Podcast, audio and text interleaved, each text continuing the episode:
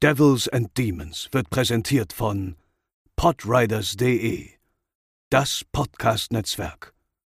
Diese Episode wird präsentiert von Deadline, das Filmmagazin, die Fachzeitschrift für Horror, Thriller und Suspense. Jetzt im Kiosk oder online unter deadline-magazin.de. Moin Moin und herzlich willkommen zur 208. Episode von Devils and Demons, der Horrorfilm-Podcast. Ich bin der Chris und bei mir sind natürlich wie gewohnt Pascal. Moin Moin. Und André. Hallo. Und wir haben uns für euch bereits den neuen Scream-Film angesehen und erklären euch jetzt erstmal kurz, spoilerfrei, ob sich ein Besuch im Kino aus unserer Sicht lohnt. Und ähm, nach dem Intro, nach dem gewohnten Intro, das heute etwas später kommt, ähm, gehen wir dann noch ins Detail und in die Tiefe. Das heißt, ihr müsst jetzt, wenn ihr denkt, oh nein, Scream, ich will nichts wissen, ihr müsst jetzt noch nicht abschalten. Ganz entspannt, ganz in Ruhe machen wir das gleich und äh, geben euch nur ein ganz, ganz grobes äh, Fazit ab äh, zu dem Film. Ähm, aber bevor wir das tun, auch noch der Hinweis, damit ihr das auch nicht verpasst, falls ihr die Episode eigentlich erst später hören wollt. Äh, wir haben noch ein Gewinnspiel zu dem Film am Start. Äh, wieder auf Instagram, wie ihr das gewohnt seid. Äh, dort werde ich im Laufe des Tages einen Post machen. Ähm, und da gibt es den Originalfilm auf der neuen remasterten Blu-ray zur Verlosung und das Einzige, was ihr dafür tun müsst, ist kommentieren, welcher der ersten vier Teile gefällt euch am besten. Schreibt es einfach drunter in die Kommis und ihr seid mit in der Verlosung und könnt den Film in der neuen remasterten Blu-ray bei uns gewinnen. Und noch ein Hinweis, André, auf unserem Discord-Channel ist noch ein bisschen Platz, habe ich gehört. Nee, ist voll. Habe ich jetzt eben nochmal geguckt, ist wirklich randvoll. Ähm, ja, haben wir schon öfter darauf hingewiesen, wer natürlich auch gerne sich A mit uns, aber auch natürlich mit unseren vielen Hörerinnen und Hörern äh, austauscht. Nicht nur eben auf Social Media, irgendwie auf Instagram und so in den Kommentarspalten, sondern wirklich gerne äh, mehr Austausch hat, chattet, ähm, sich mit Gleichgesinnten irgendwie tummelt und die neuesten DVD, Blu-ray-Käufe austauscht oder sonstiges oder über Gott und die Welt spricht. Ähm, kann gerne auf unseren Discord-Server kommen. Discord ist ein ja auch eine Art Social Media Tool. Man kann es eben irgendwie aus eine Mischung aus Skype und ähm, ja, Chatroom irgendwie grob bezeichnen, wer es gar nicht kennt. Man kann da eben in, in Räume reingehen, wie früher in einem Forum auch, nur das alles eben als ähm, ja, Live-Version und kann sich dort eben mit allen austauschen. Äh, den Link zum Discord-Server ähm, findet ihr bei uns in den Show Notes. Ihr braucht dazu entweder die Desktop-App oder die Mobile Phone-App alles äh, kostenlos nutzbar natürlich. Und dann könnt ihr darüber, über den Link dann beitreten und ja, seid dabei im großen äh, Getummel bei uns. Browser geht auch, glaube ich, ne? Also ich ja, ja, Browser geht auch, genau. Browser also Web-App, äh, Desktop-App oder Mobile-App, genau. Ja. Und wenn ihr dann auch noch, und das ist äh, der besondere Benefit bei uns, äh, Halloween-Supporter seid ähm, auf Steady, dann habt ihr da auch nochmal einen exklusiven ähm, Chat- und Audiobereich, in dem ihr dann auch noch ein paar andere tolle Sachen erleben könnt. Wir haben jetzt schon eine Watchparty gemeinsam gemacht mit Zuhörerinnen und Zuhörern und haben auch ein großes Devils and Demons Quiz äh, veranstaltet mit der Unterstützung von ähm, einem Hörer, der das vorbereitet, sehr toll vorbereitet hat. Liebe Grüße an der Stelle. Ähm, also, es gibt einiges zu tun für euch und für uns auch, Pascal. Ähm, Scream haben wir uns angesehen und nachdem der Originalfilm ja damals quasi ein ganzes Subgenre wieder zu neuem Aufschwung verhalf und es gleichzeitig ja auch irgendwie komplett dekonstruierte damit und nachdem es die Reihe, die Scream-Reihe auch immer wieder aufs Neue geschafft hat, irgendwie den aktuellen Stand des Horrorfilms mindestens auf gutem Niveau zu porträtieren, wie viel Saft steckt für dich noch in der Scream-Flasche im Jahr 2022, Pascal? Spoilerfrei natürlich, nochmal der Hinweis. Natürlich, absolut spoilerfrei. Ja. ja. ja, klar. Keine Angst an dieser Stelle. Müssen noch nicht abschalten. Ähm, ja, ich glaube, ich kann das am besten über meine Erwartungshaltung beantworten. Ich habe halt gehofft, oder sagen wir es anders, was ich halt am Scream-Franchise ja so mag, und das haben wir auch ausführlich in unserer großen Scream-Besprechung, äh, glaube ich, alle festgehalten, ist halt, dass das Franchise keine Flops bisher hatte. Also du hattest einfach in diesen vier Filmen, die es bis dato gab, kein Film dabei, wo du gesagt hast, der war irgendwie unguckbar, der hat dich geärgert, der hat dich aktiv richtig abgefuckt. Und das waren alles super solide, irgendwie in sich kohärente Filme in einem Franchise, die man alle, die sind alle so wie, das sind alles sehr eigene Filme und die kannst du alle, du kannst dir jeden davon schnappen und den am Samstagabend einfach weggucken. So. Da kannst du jederzeit zugreifen, das ist fantastisch. Auch wenn jetzt vielleicht nicht alle absolut so bahnbrechend sind, in Anführungszeichen, wie der erste. Aber das ist klasse. Und lange Rede, kurzer Sinn. Meine Hoffnung war einfach, dass wir jetzt von diesen vier Filmen einfach noch einen bekommen. Einen fünften Scream-Film, der genauso eigenständig funktioniert, der die Qualitäten des Franchises kennt, damit clever umgeht, der sich ein paar neue Dinge ausdenkt, der sich auf genügend alte Stärken beruft und das war meine Erwartung, das habe ich gehofft und natürlich eine Menge Spaß, weil ich finde immer Scream-Filme sind halt für mich wirklich richtig aktiv, also ich habe immer sehr viel Spaß einfach, wenn ich die gucke. Ähm, ja, und ich war tatsächlich nicht enttäuscht. Ich habe das Gefühl, ich habe das, diese Erwartungshaltung hat sich erfüllt. Ich habe einen neuen Scream-Film bekommen, der genauso das macht, was ich wollte. Das ist ein eigenständiger Scream-Film, der den ich jetzt vielleicht genauso wie, wenn ich sonst mal sage, ich gucke mal den Teil 4 oder Teil 3, gucke ich jetzt Teil 5 oder ich schmeiße die alle hintereinander durch und muss mich dann nicht ärgern oder Angst davor haben, ach, jetzt muss ich noch den fünften gucken. Ähm, ja, ich war in der Hinsicht sehr zufrieden. Was würdest du ihm geben? Ich habe ihm jetzt, das ist äh, erstmal eine dreieinhalb gegeben. Das ist jetzt in meinem Scream-Ranking, ist er dann für mich auf einer Ebene mit dem dritten Teil. Ich fand ja den vierten ein bisschen besser als den dritten und auch den zweiten besser als den dritten. Es kann aber sehr gut sein, das kann ich aber erst später im Spoiler-Teil beantworten, dass sich das in einem Rewatch nochmal nach oben verschiebt. Das weiß ich noch nicht. Aber so jetzt mein Bauchgefühl hat mir gesagt, dreieinhalb.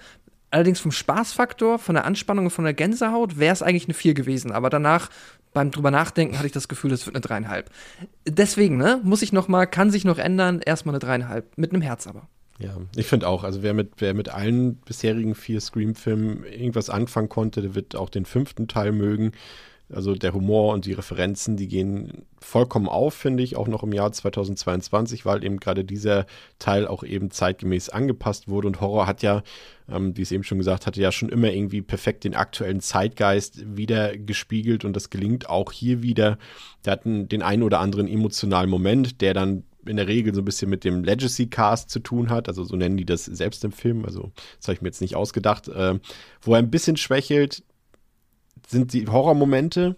Also Grusel und Spannung kommt jetzt abgesehen von der Passage im Mittelteil eher weniger auf, aber letztendlich, wenn man drüber nachdenkt, und das hat Pascal ja eben auch schon, du hast es ja eben schon gesagt mit deiner Aussage, dass das vor allem Spaß ist, Scream ist Spaß und nicht jetzt unbedingt irgendwie purer Terror oder sowas. Und das war eben noch nie das Ausschlaggebende hier in dem Franchise. Es war halt immer der Kommentar auf den State of the Art des Horrorgenres und eben dieses Clue-artige oder Knives-Out-artige Rätseln nach dem Killer. Ähm, was mir einfach so ein bisschen gefehlt hat, waren so, und auch im Vergleich zu Teil 1, 2 und 4, jetzt nicht zu Teil 3, aber zu 1, 2 und 4, sind so diese Standout-Moments, also so erinnerungswürdige Szenen, bei denen du dann irgendwie sagst, ey, Pascal oder André, wisst ihr noch, bei Scream da und da und das, das hat der Film jetzt zumindest beim ersten Mal gucken für mich noch nicht gehabt. Aber insgesamt war der deutlich, deutlich besser, als ich erwartet habe und auch besser, als ich gehofft habe sogar. Und ähm, ich hätte mir einfach nur ein bisschen noch mehr Mut gewünscht, aber das ist halt eben, sind auch zwei neue Regisseure da am Werk, ähm, die eben T. Wes Craven, der eben diese, diese Reihe ja komplett geprägt hat, zum ersten Mal vertreten, in Anführungszeichen, und da wollten sich vielleicht auch erstmal langsam rantasten. Also Fans können auf jeden Fall beruhigt sein, geht ins Kino mit Maske, guckt euch den an. Ich gebe sogar vier von fünf, nachdem ich heute noch den ganzen Tag über den Film nachgedacht habe. Ich war jetzt bei dreieinhalb, gebe aber vier, vermutest, auch unter Vorbehalt. André, dein Vorfazit. Ja, Scream 5 oder Scream oder Scream, ich verstecke meine 5 im M im Poster. Ja, wie spricht keiner, man das jetzt mit, ne? Und keiner merkt, Screef.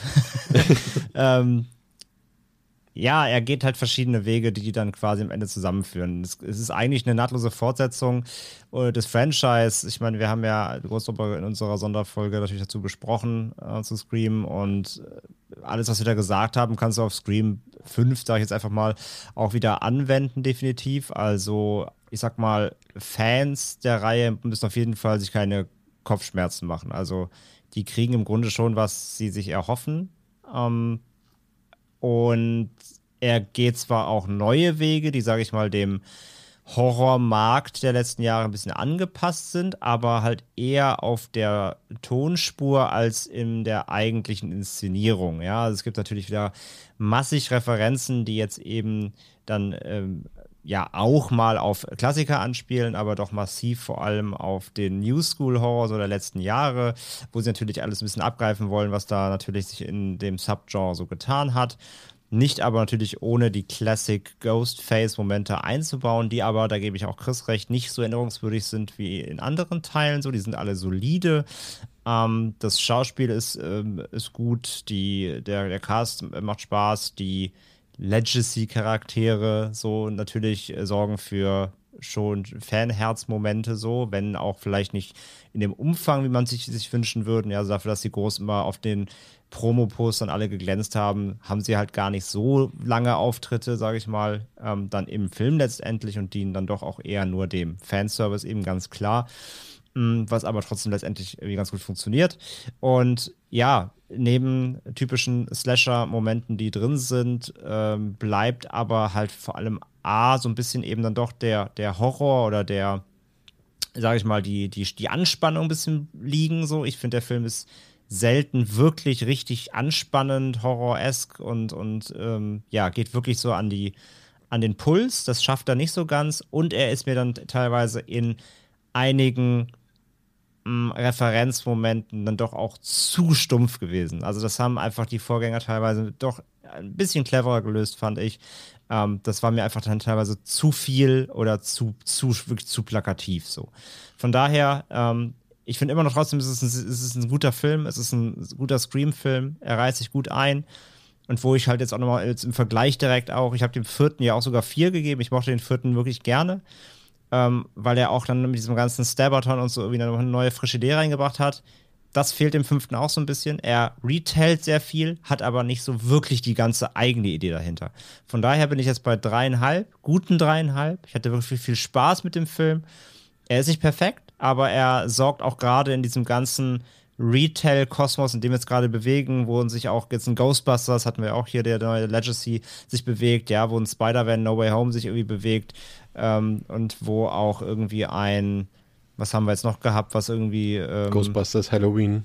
Star ja, Wars. Halloween sicher auch, natürlich Star Wars, klar, Gott, Enfield auch dazu. Also dieses ganze Nostalgie-Faktor hochleben lassen, mh, hm, da reiht er sich schon ein, aber er macht das zum Beispiel jetzt auch gerade im Vergleich, in Matrix zum Beispiel, wie Matrix, Matrix 4, ja. ähm, macht ein Scream, finde ich, in Scream 5 trotzdem immer noch mehr Spaß, zum Beispiel, als ein Matrix. Matrix hat das gleiche quasi gemacht, aber ich fand den Film dabei viel, viel dröger. Ein Scream sorgt zumindest einfach auf der, Haltung und auf der Unterhaltungsebene noch für viel Potenzial. Von, da, von daher eine gute dreieinhalb von mir für den neuen Scream. Ja, wunderbar.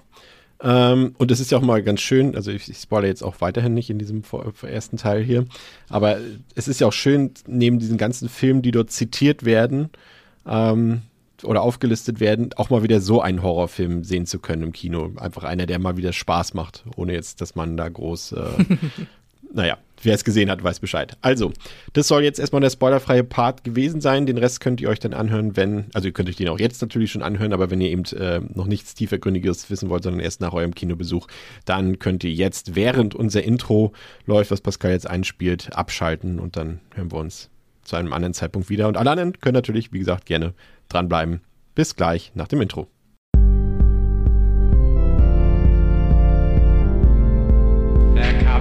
get you, Barbara. They're coming for you. Und da sind wir auch schon wieder zurück nach unserem Intro. Ähm, die Runde ist immer noch vollständig und jetzt wollen wir natürlich ein bisschen ans Eingemachte hier gehen. Ähm, Scream 2022 hat einiges an Diskussionsbedarf äh, mit sich äh, gebracht, würde ich mal sagen. Es gibt sehr viel zu bequatschen.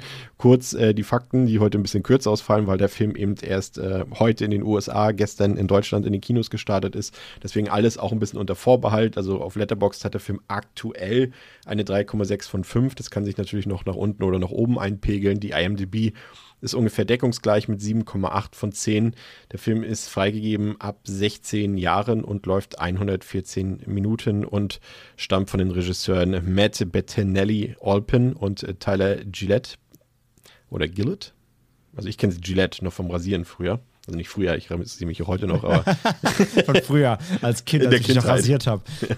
Äh, die ja auch bekannt sind als Radio Silence und als ähm, Regisseure von dem ziemlich guten Film Ready or Not, den wir hier auch schon mal gar nicht besprochen haben. Doch beim Fantasy Filmfest, ne? haben wir den mal besprochen. Auch schon mal gar nicht, ja. ja, und äh, wenn man das äh, genau nimmt, ähm, der Film, also wir haben ja heute den 14. Januar, heute startet der Film in den USA und das ist genau 25 Jahre und 25 Tage nach dem Kinostart des ersten Screams her. Der ist damals am 20.12.1996 gestartet und es ist der erste Film ohne Wes Craven, der ja 2015 leider an Krebs verstarb. Das ist natürlich auch ein schwieriges Unterfangen, André, da kaum eine Horrorreihe ja im Prinzip so sehr von einem einzigen Regisseur gelebt hat, wie eben Scream. Ne? Ich meine, wir werden gleich noch feststellen, dass äh, Wes Craven trotzdem irgendwie omnipräsent ist in dem Film. Aber ich sag mal, für, äh, ich spreche die beiden Namen jetzt nicht nochmal aus, für Team Radio Silence, ähm, ist das auf jeden Fall erstmal eine, ja, eine gewisse Mammutaufgabe, würde ich sagen, ne? da die Nachfolge anzutreten. Hast du denen das im Vorfeld zugetraut? Ja, absolut. Also, also ja, ich habe es ihnen zugetraut, aber auch ja, alles, was du sagst, absolut. Ähm, gar keine Frage. Also alle vier Teile vom sehr gleichen Regisseur. Ne? Also es war ja auch kein Franchise. Oft war es ja so bei den alten großen Franchisen, die wurden halt äh, erfunden von einer Person, von einem Visionär der hat das auf den Weg gebracht, aber dann wurde das Zepter ja meist schnell abgegeben. Ne? Er waren meistens Produzenten noch beteiligt, die die Reihe mitgetragen haben, aber die, Re die Regiestühle haben ja fleißig gewechselt, was dann auch zu großen Schwankungen in der Reihe geführt hat. Und das ist bei Scream ja ausgeblieben so. Craven hat halt, klar, auch da mal mit besseren, schlechteren Filmen so, klar, die haben die Scream-Reihe in sich halt auch geschwankt, äh, leicht immer. Ähm, aber halt ohne Ausreißer. Also es ist ja nicht so, dass da plötzlich im dritten Teil komplette Katastrophe war und dann irgendwie mit dem vierten ging es wieder bergauf, sondern Scream hat ja eine konstante Qualität gehalten und steht ja trotz allem auch für eine Qualität. Und die Fanbase ist sich da ja auch relativ einig. Also es gibt, wie gesagt, keine, keine großen Schwankungen in der Reihe. Da wird jetzt auch kein Teil irgendwie ähm, als besonders schlecht angesehen, weil irgendwie ein Element gefehlt hätte oder irgendwelche, ja, Inkonsistenzen. Es war alles immer eine super handfeste äh, Reihe und der ähm, oder die Fußstapfen musst du ja erstmal jetzt ausfüllen so. Ähm, aber trotzdem, ja, ich habe denen das, äh, hab denen das zugetraut, eben gerade auch Olpin jetzt wegen Ready or Not natürlich, aber auch zum Beispiel bei VHS war ja auch schon dabei oder auch bei ähm, dem, ich finde den ja immer noch einer der besten Anthologiefilme, Southbound, war ja mhm. auch beteiligt. Mhm. Ähm, also ich dachte mir schon, dass da, dass da Potenzial ist, auf jeden Fall einen guten, guten Film zu inszenieren. Da habe ich mir eigentlich wenig Sorgen gemacht. Ich habe mir wirklich am größten Sorgen gemacht, ähm, schafft der Film das halt im Jahr 2022 jetzt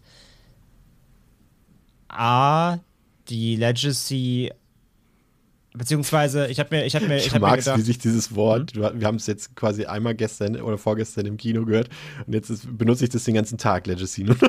Ich, ich nehme es auch nur noch. Aber es passt halt auch so gut, weil ja. die Scream-Reihe ist ja auch quasi eine Legacy, eine ja. eigene. Ähm, also ob sie eben den Kult, sage ich mal, ähm, ob sie den wirklich quasi einfach fortführen oder ob sie halt das Ding nehmen, deswegen auch vielleicht eben, ich meine, wie gesagt, das, das V ist quasi drin im Puls, aber sie nennen ihn ja nicht fünf, aus Gründen. Ähm, aber ich hatte auch ein bisschen Angst, dass sie vielleicht einfach den Namen nehmen, was Eigenes draus machen und vielleicht eben wirklich damit nur spielen, aber eigentlich im Grunde was ganz Neues erzählen. Und das hätte ja auch richtig schief gehen können. Von so daher. ja, wobei ich mochte die ja bis, bis zur dritten Staffel, dann wurde es richtig schlimm. Aber äh, so, das hätte beides werden können. Und letztendlich, was sie daraus gemacht haben, sie haben es zwar auf eine eigene Art angefasst, aber letztendlich haben sie es ja doch relativ, muss man schon mal sagen, relativ safe ausgespielt. Aber so, jedenfalls auf jeden Fall mit einer, mit einer Qualität, mit einer, mit einer Handarbeit, wo man sagen kann, ja, okay, da haben sie es geschafft, wirklich ähm, die Legacy äh, so weiterzuführen, dass da eigentlich, sage ich mal, keiner wirklich sauer sein kann, meiner Meinung nach zumindest ist auf jeden Fall schon mal das Wort der Folge. Das ist ähm, Fakt. Also, das wird heute öfter fallen als das Wort tatsächlich. So viel sei schon mal tatsächlich versprochen an dieser Stelle. Ja, man assoziiert natürlich äh, Scream auch so ein bisschen mit Dimension Films, äh, der Produktionsfirma, der äh, Weinstein Company, aber die haben die Rechte ja mittlerweile verloren im Zuge der ganzen Skandale und, und der Verfahren auch gegen die Weinsteins und äh, Lantern Entertainment und Spyglass äh, haben die Rechte daran erworben, also auch an andere Sachen von Dimension Films. Ich glaube sogar das komplette, den kompletten Katalog, also auch so Sachen, falls nochmal ein Scary Movie kommt. Ne? Ich will es jetzt nicht heraufbeschwören, nicht jinxen, aber ähm, dann auch eben äh, von diesen beiden Firmen oder auch wenn jetzt ein neuer Kinder des Zorns zum Beispiel kommt, was ja auch schon kam mit Runaway, dann kommt das immer alles von Spyglass und Paramount dient ähm, hier weiterhin als Publisher. Und bevor wir jetzt so ein bisschen reingehen, Pascal, ganz grob, worum geht's in dem Film? Ich glaube, wir haben da was äh, gefunden von äh, aus irgendeiner Internetseite, ne? ja, vom, äh, das soll ja hier richtig äh, ver zitiert werden vom Elements of Madness Horrorblog, haben wir schnell was ins Deutsche übersetzt. Und zwar geht das wie folgt. Scream 2022, dreht sich um Sam Carpenter, die mit ihrem Freund Richie in ihre Heimatstadt Woodsboro zurückkehrt, nachdem ihre Schwester Tara von einem Killer mit der legendären Ghostface-Maske angegriffen wurde. Richie, Tara und ihre Freunde sind ratlos, als sie versuchen herauszufinden, wer der Killer ist und welches Motiv ihn dazu getrieben hat, Tara anzugreifen. Als sich weitere Morde ereignen, von denen jeder näher an ihrem Zuhause liegt, ist Sam gezwungen, die Menschen einzubeziehen, von denen sie weiß, dass sie ihnen helfen könnten, dieses Spiel zu überleben. Dewey Riley, Gail Weathers und Sidney Prescott. Ja, vielen Dank an dieser Stelle an die Autoren. Ja, vielen Dank an ja. den Elements of Madness Blog für ja. diese unfreiwillige zur Verfügungstellung der Inhaltsangabe. Sehr, sehr empfehlenswert, ja. Die Autoren des Films äh, dagegen, das sind äh, James Vanderbilt und äh, Guy Busick, ähm, auch keine Unbekannten. Also Busick hat jetzt vor allem die, die, die quasi diese Stephen King-Serie Castle Rock geschrieben, aber Vanderbilt hat äh, auch schon ein paar namhafte Einträge, wie eben äh, Zodiac hat am Drehbuch mitgeschrieben, hat den Amazing Spider-Man 1 und 2 geschrieben, aber auch ja, so ein paar Nulpen wie Independence Day 2 oder White House Down zum Beispiel. Also das ist äh, jetzt erstmal keine Tendenz zu erkennen, ob das für Scream jetzt was Gutes oder was Schlechtes ist. Das werden wir gleich noch ein bisschen herausfinden. Ähm, aber Pascal, der Film beginnt ja mit einer Eröffnungsszene, mit einer Eröffnungssequenz, die ja, das erkennt jeder Mensch, ähm, der schon mal irgendwas von Scream gesehen hat, oder vielleicht sogar nicht mal Scream, Scary Movie würde ja an der Stelle schon reichen, äh, quasi mit einer, mit, mit einer, Hommage an das Original.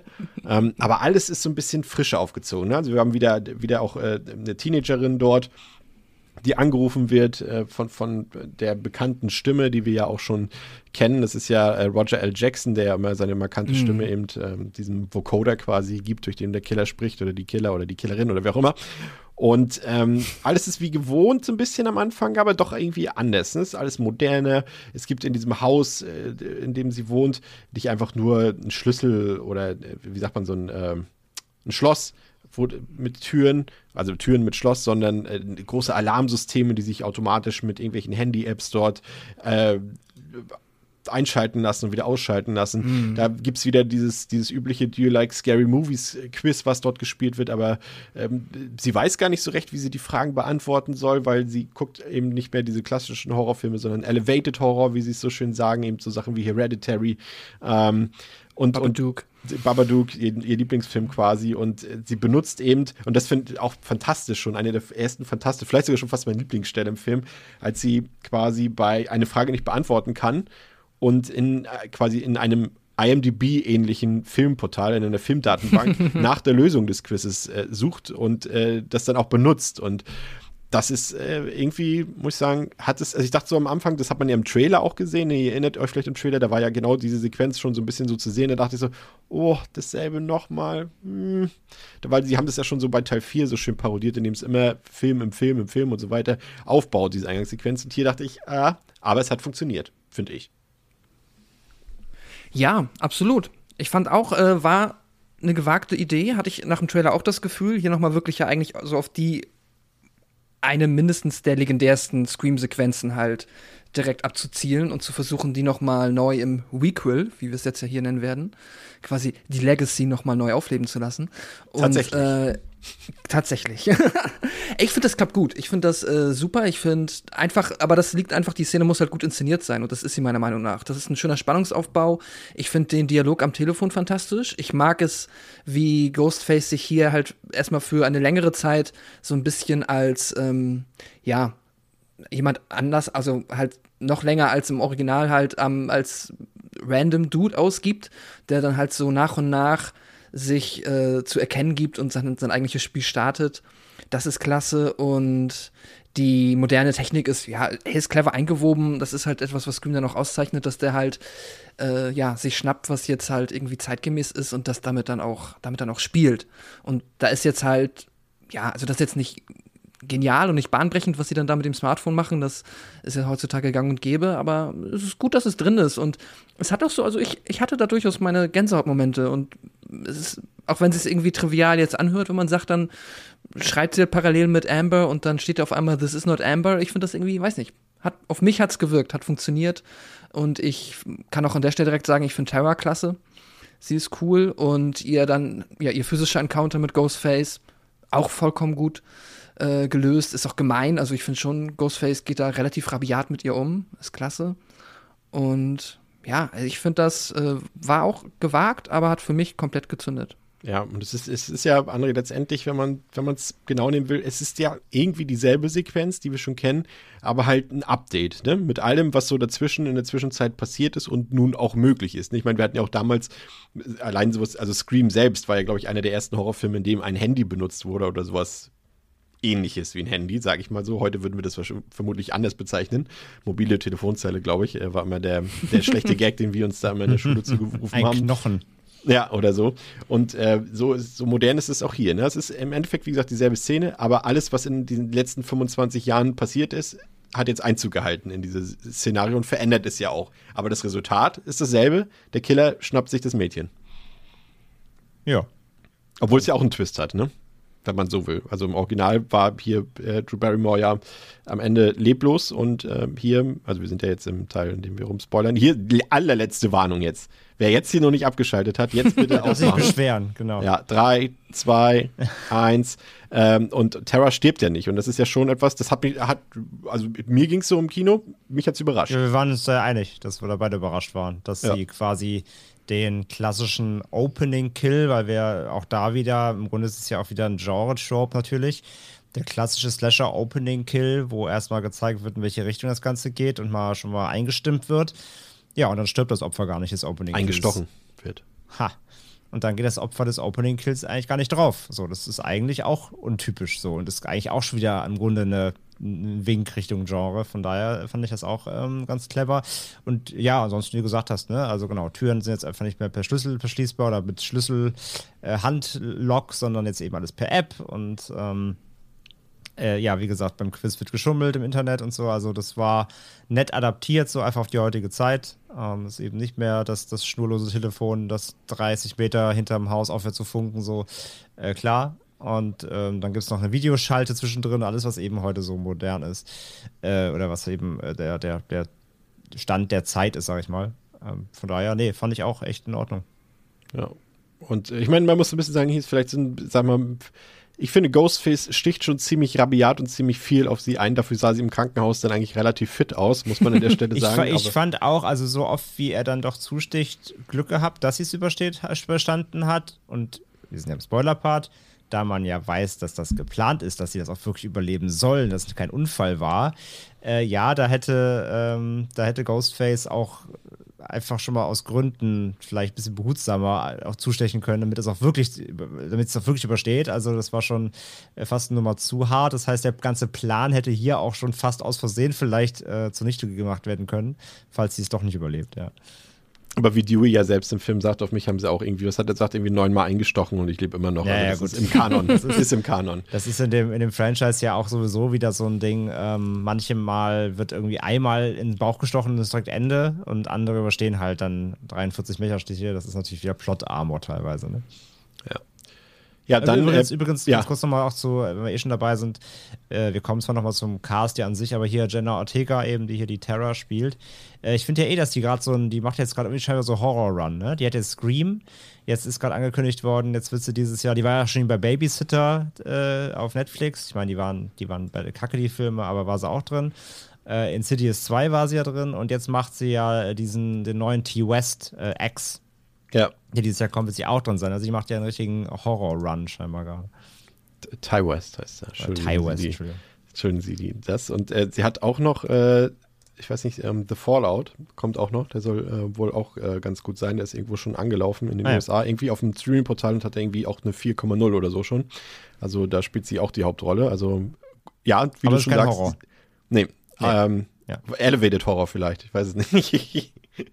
auf jeden Fall hat sie einen guten Run aktuell gerade. Ja, genau, auf den Cast gehen wir äh, später ein. Ähm, aber äh, die Figurenkonstellation, die ja von dem tollen Cast gespielt wird, auf den wir später eingehen, Pascal, ähm, ja, ich würde mal sagen, zeitgemäß. Ne? Aber es ist schon so, also wir, wir haben ja eine Beobachtung gemacht, die ja natürlich kein Zufall ist im Rahmen dieser ganzen Debatten, die es gab. Wir hatten MeToo, wir haben auch wieder die, großen, die große Rassismus-Thematik gehabt äh, in den USA, aber natürlich auch weltweit und solche Sachen, LGBTQ und all das zeigt sich natürlich auch in dem Film. Und wir haben gesehen, dass äh, viele Horrorfilme sich darauf umgestellt haben. Es wird ja auch sehr gerne darüber gelästert und auch gemeckert, wie woke die Horrorfilme heutzutage alle sind und müssen die alle so sein und was soll das? Ähm, ja, ich finde schon, dass es so sein sollte und der Film macht das hier sehr gut, finde ich. Also wir haben wirklich hier einen breiten Schnitt durch die Teenagergesellschaft. Ich habe schon zu André, nach, nachdem wir in der, in der Presseverführung waren, gesagt, ich weiß jetzt nicht, ob dieser Freundeskreis in dieser Form in der Realität existieren würde. Das weiß ich nicht. Dafür kenne ich die heutige Jugend vielleicht auch als, als, als, äh, als äh, Postboomer zu wenig. Aber, aber für den Film an sich finde ich äh, sehr gut aufgestellt. Ey, absolut. Äh, ich finde das klasse. Vor allem, weil das war immer so etwas, was, gerade wenn man jetzt nochmal sich die alten Scream-Filme anguckt, so, das waren immer sehr weiße Horrorfilme, so. Das ist halt tatsächlich immer so gewesen. Und ich finde, dass jetzt hier natürlich absolut zeitgemäß jetzt auch ein diverserer Cast eingesetzt wird. By the way, die einzige Sache, die Scary Movie besser gemacht hat als Scream. Ja, auf jeden Fall. Definitiv. Ähm, und das ist klasse, das steht dem Film super gut. Ich finde es fantastisch und ich würde auch, also keine Ahnung, ob das jetzt bei diesem Film überhaupt ein Thema sein wird, aber ich gehe jetzt auch davon weg zu sagen, dass das woke ist. Ich finde, das ist einfach ja. normal. Das ist für mich, also alles andere ist für mich einfach jetzt, also das wäre halt Quatsch. So, das ist halt, finde ich jetzt wirklich Standard geworden und deswegen, ähm, ja, ich finde es gut, aber ja, nee, das ist es halt. Es ist super. Aber die Schauspieler, ich finde halt, ich mag äh, Dylan Minette, wobei auf den Cast wollten wir später eingehen, ne? Ja, da gehen wir später ein. Erstmal bitte bleiben die, die Leute dahinter, bitte noch im Hintergrund auch. Aber, aber wie hat dir die Figurenkonstellation gefallen? Hast du ähm, da schnell Anschluss gefunden, um es mal so zu nennen, an dem Freundeskreis. Also mir persönlich ging es ja wirklich so, dass ich da jetzt, ich sag mal, Liv bleibt vielleicht ein bisschen blass, weil sie halt doch relativ wenig Screentime so bekommt oder wenig äh, Raum zum Glänzen mit äh, quasi diese Figur. Und mhm. der, ähm, wie ist er denn noch? Ähm, der Freund von Sam. Jetzt? Der Freund von Sam, ach, äh, Richie. Richie, genau. Der, der bleibt äh, für mich auch so ein bisschen, aber aus diversen Gründen, auf die wir auch gleich noch eingehen, noch ein bisschen außen vor. Aber ansonsten muss ich sagen, konnte ich echt mit allen Leuten da irgendwie was anfangen. Ich fand die einfach sehr sympathisch. Also natürlich ein paar Figuren mehr, ein paar hätten vielleicht noch Shed mhm. zum Beispiel, hätte auch noch ein bisschen mehr Screentime vielleicht bekommen können, aber ich fand den trotzdem irgendwie sympathisch. Der hatte auch seine Momente.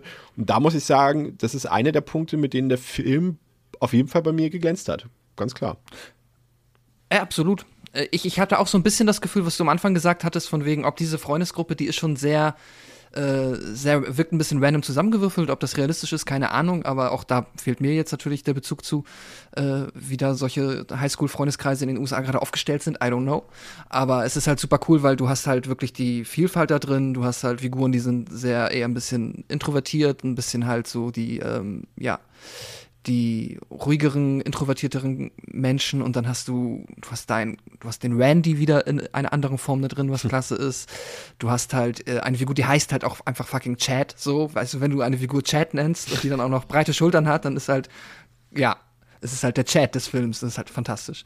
Ähm, und ja, ich, ich war mit den Figuren happy und ich, ich, du hast recht, das sind tatsächlich ein bisschen fast schon wieder zu viele Figuren, als dass du jedem gerecht, jeder Figur gerecht werden könntest. Aber auch, wie du eben auch vollkommen zu Recht gesagt hast, hat das natürlich auch hier und da seine Gründe, weswegen manche Figuren ein bisschen im Hintergrund belassen werden, weil man da ja auch sehr schnell dann damit anfängt zu spielen, wer könnte es sein, wer könnte es nicht sein. Und da, ja, ist das ja auch ein ist das ja auch eine clevere Mechanik, da manchmal ein bisschen im Hintergrund spielen zu lassen, dass du da, dass ich da mehr Fragezeichen um die Figuren aufbauen. Und ich muss gestehen, André, ich hatte sehr früh im Film, und das habe ich jetzt doch, also das, ja, ich weiß nicht, das hat, hat schon ein bisschen Emotionen bei mir ausgelöst. Ich habe mich sehr früh im Film wieder wie zu Hause gefühlt. Also wirklich mal, es ist ja auch so eine, so eine Phrase, die man äh, sehr oft und auch unnötig vielleicht benutzt, aber es war so ein bisschen wie nach Hause kommen, ein bisschen wie zu Hause führen, obwohl, also gerade entweder obwohl oder gerade weil man irgendwie alles kennt, ist man auch sofort wieder irgendwie gehuckt und involviert in die ganze Sache, ne? Ja, klar. Ich meine, das ist halt das, was funktioniert, ne? Das ist so der, der Comeback-Charme, ne? Das, klar, der ist halt da. Also, sei es, das fängt ja schon mit der Opening-Sequenz eben an, weil, gerade weil sie natürlich anfängt, wie quasi, Anführungszeichen, wie immer. Oder speziell natürlich auch auf den allerersten Screen nochmal hintet. Ähm, natürlich bist du direkt drin als Kenner und auch so ein bisschen als Fan der Reihe. Also diese ganzen Versatzstücke, die, die, das Feeling, die wichtigen Elemente, ähm, mal jetzt ab von Ghostface und Messer, so sind trotzdem irgendwie alle da. Ne? Also du bist relativ schnell, finde ich, drin, dass du auch sofort wieder dich in so, in so einem Scream-Kosmos zu Hause fühlst. Also das macht das schon sehr gut. Ja, finde ich auch. Und dann hast du eben natürlich un unseren Legacy-Cast, der, der ähm, hier zurückkommt. Und da finde ich, da hat der Film so ein bisschen ein paar Schwierigkeiten, finde ich. Also er macht eine Sache richtig gut und finde ich, das ist die Dewey-Figur, die halt immer noch in Woodsboro wohnt, aber die halt in den Vorruhestand geschickt wurde mittlerweile. Also er wurde aus dem Dienst quasi gegangen. Und ähm, er hat so ein bisschen, ja, das merkt man eben auch, äh, klar, auf den Cast game spielen noch ein, aber David Arquette, wer ihn so ein bisschen in den letzten Jahren verfolgt hat, wer auch vielleicht ähm, die Wrestling-Doku verfolgt hat mit ihm, die ja auch vor kurzem rauskam, ähm, der weiß ja auch, wie es ihm persönlich ging und im Leben ergangen ist, so zwischen den Teilen, sage ich mal. Da war auch äh, Alkohol im Spiel, er hat sehr viel Übergewicht gehabt und so weiter und so fort. Und ich finde schon fast, dass seine. Und wäre mehrfach fast gestorben, weil ja. er im Ring übertrieben hat. Ja, und äh, wer das weiß, der erkennt ihn quasi, er spielt sich ein bisschen selbst, habe ich das Gefühl. Mhm. Ähm, geht dann auch so ein bisschen in Richtung Jamie Lee Curtis. Style, finde ich. Also so auch, wie, wie seine Rolle angelegt ist, so ein bisschen. Ähm, und er, er, liefert die emotionalen Szenen des Films. Also auf eine kommen wir später noch zu sprechen, aber es ist auch so sein erstes auf, Aufeinandertreffen mit Gail oder auch schon vorher, wie er ihr versucht äh, mitzuteilen, dass Ghostface wieder da ist und so weiter. mit der SMS. Das, mit der SMS. Das ist geil, ja. ja. Das hat, hat ja. schon, schon einen gewissen emotionalen Impact. Ähm, aber gleichzeitig finde ich, macht der Film das mit Gail und Sidney nicht ganz so gut. Also ich finde zum einen, dass die Figuren die beiden irgendwie anders angelegt sind. Also Gail war schon immer, die hatte, die hatte immer eine große Schnauze, war sehr, äh, ja, ja, wie, ja, sie hatte immer eine große Schnauze gehabt, einfach ganz einfach. Und hier finde ich, ist sie schon fast ein bisschen zu soft angelegt. Auch schon fast ein bisschen, man sieht auch ihr die emotional, Emotionen irgendwie im Vergleich zu den früheren Filmen mehr an. Man kann natürlich jetzt sagen, es gibt ein, eine, äh, ein Character Development an dieser Stelle. Finde ich aber nicht, weil dafür macht der, betont der Film das zu wenig. Es ist einfach so geschehen, ohne dass es erklärt wird. Und Sidney ist eigentlich fast schon von den dreien irgendwie die unwichtigste Figur von den drei markanten Rollen, sag ich mal. Und da fand ich es auch ein bisschen schade.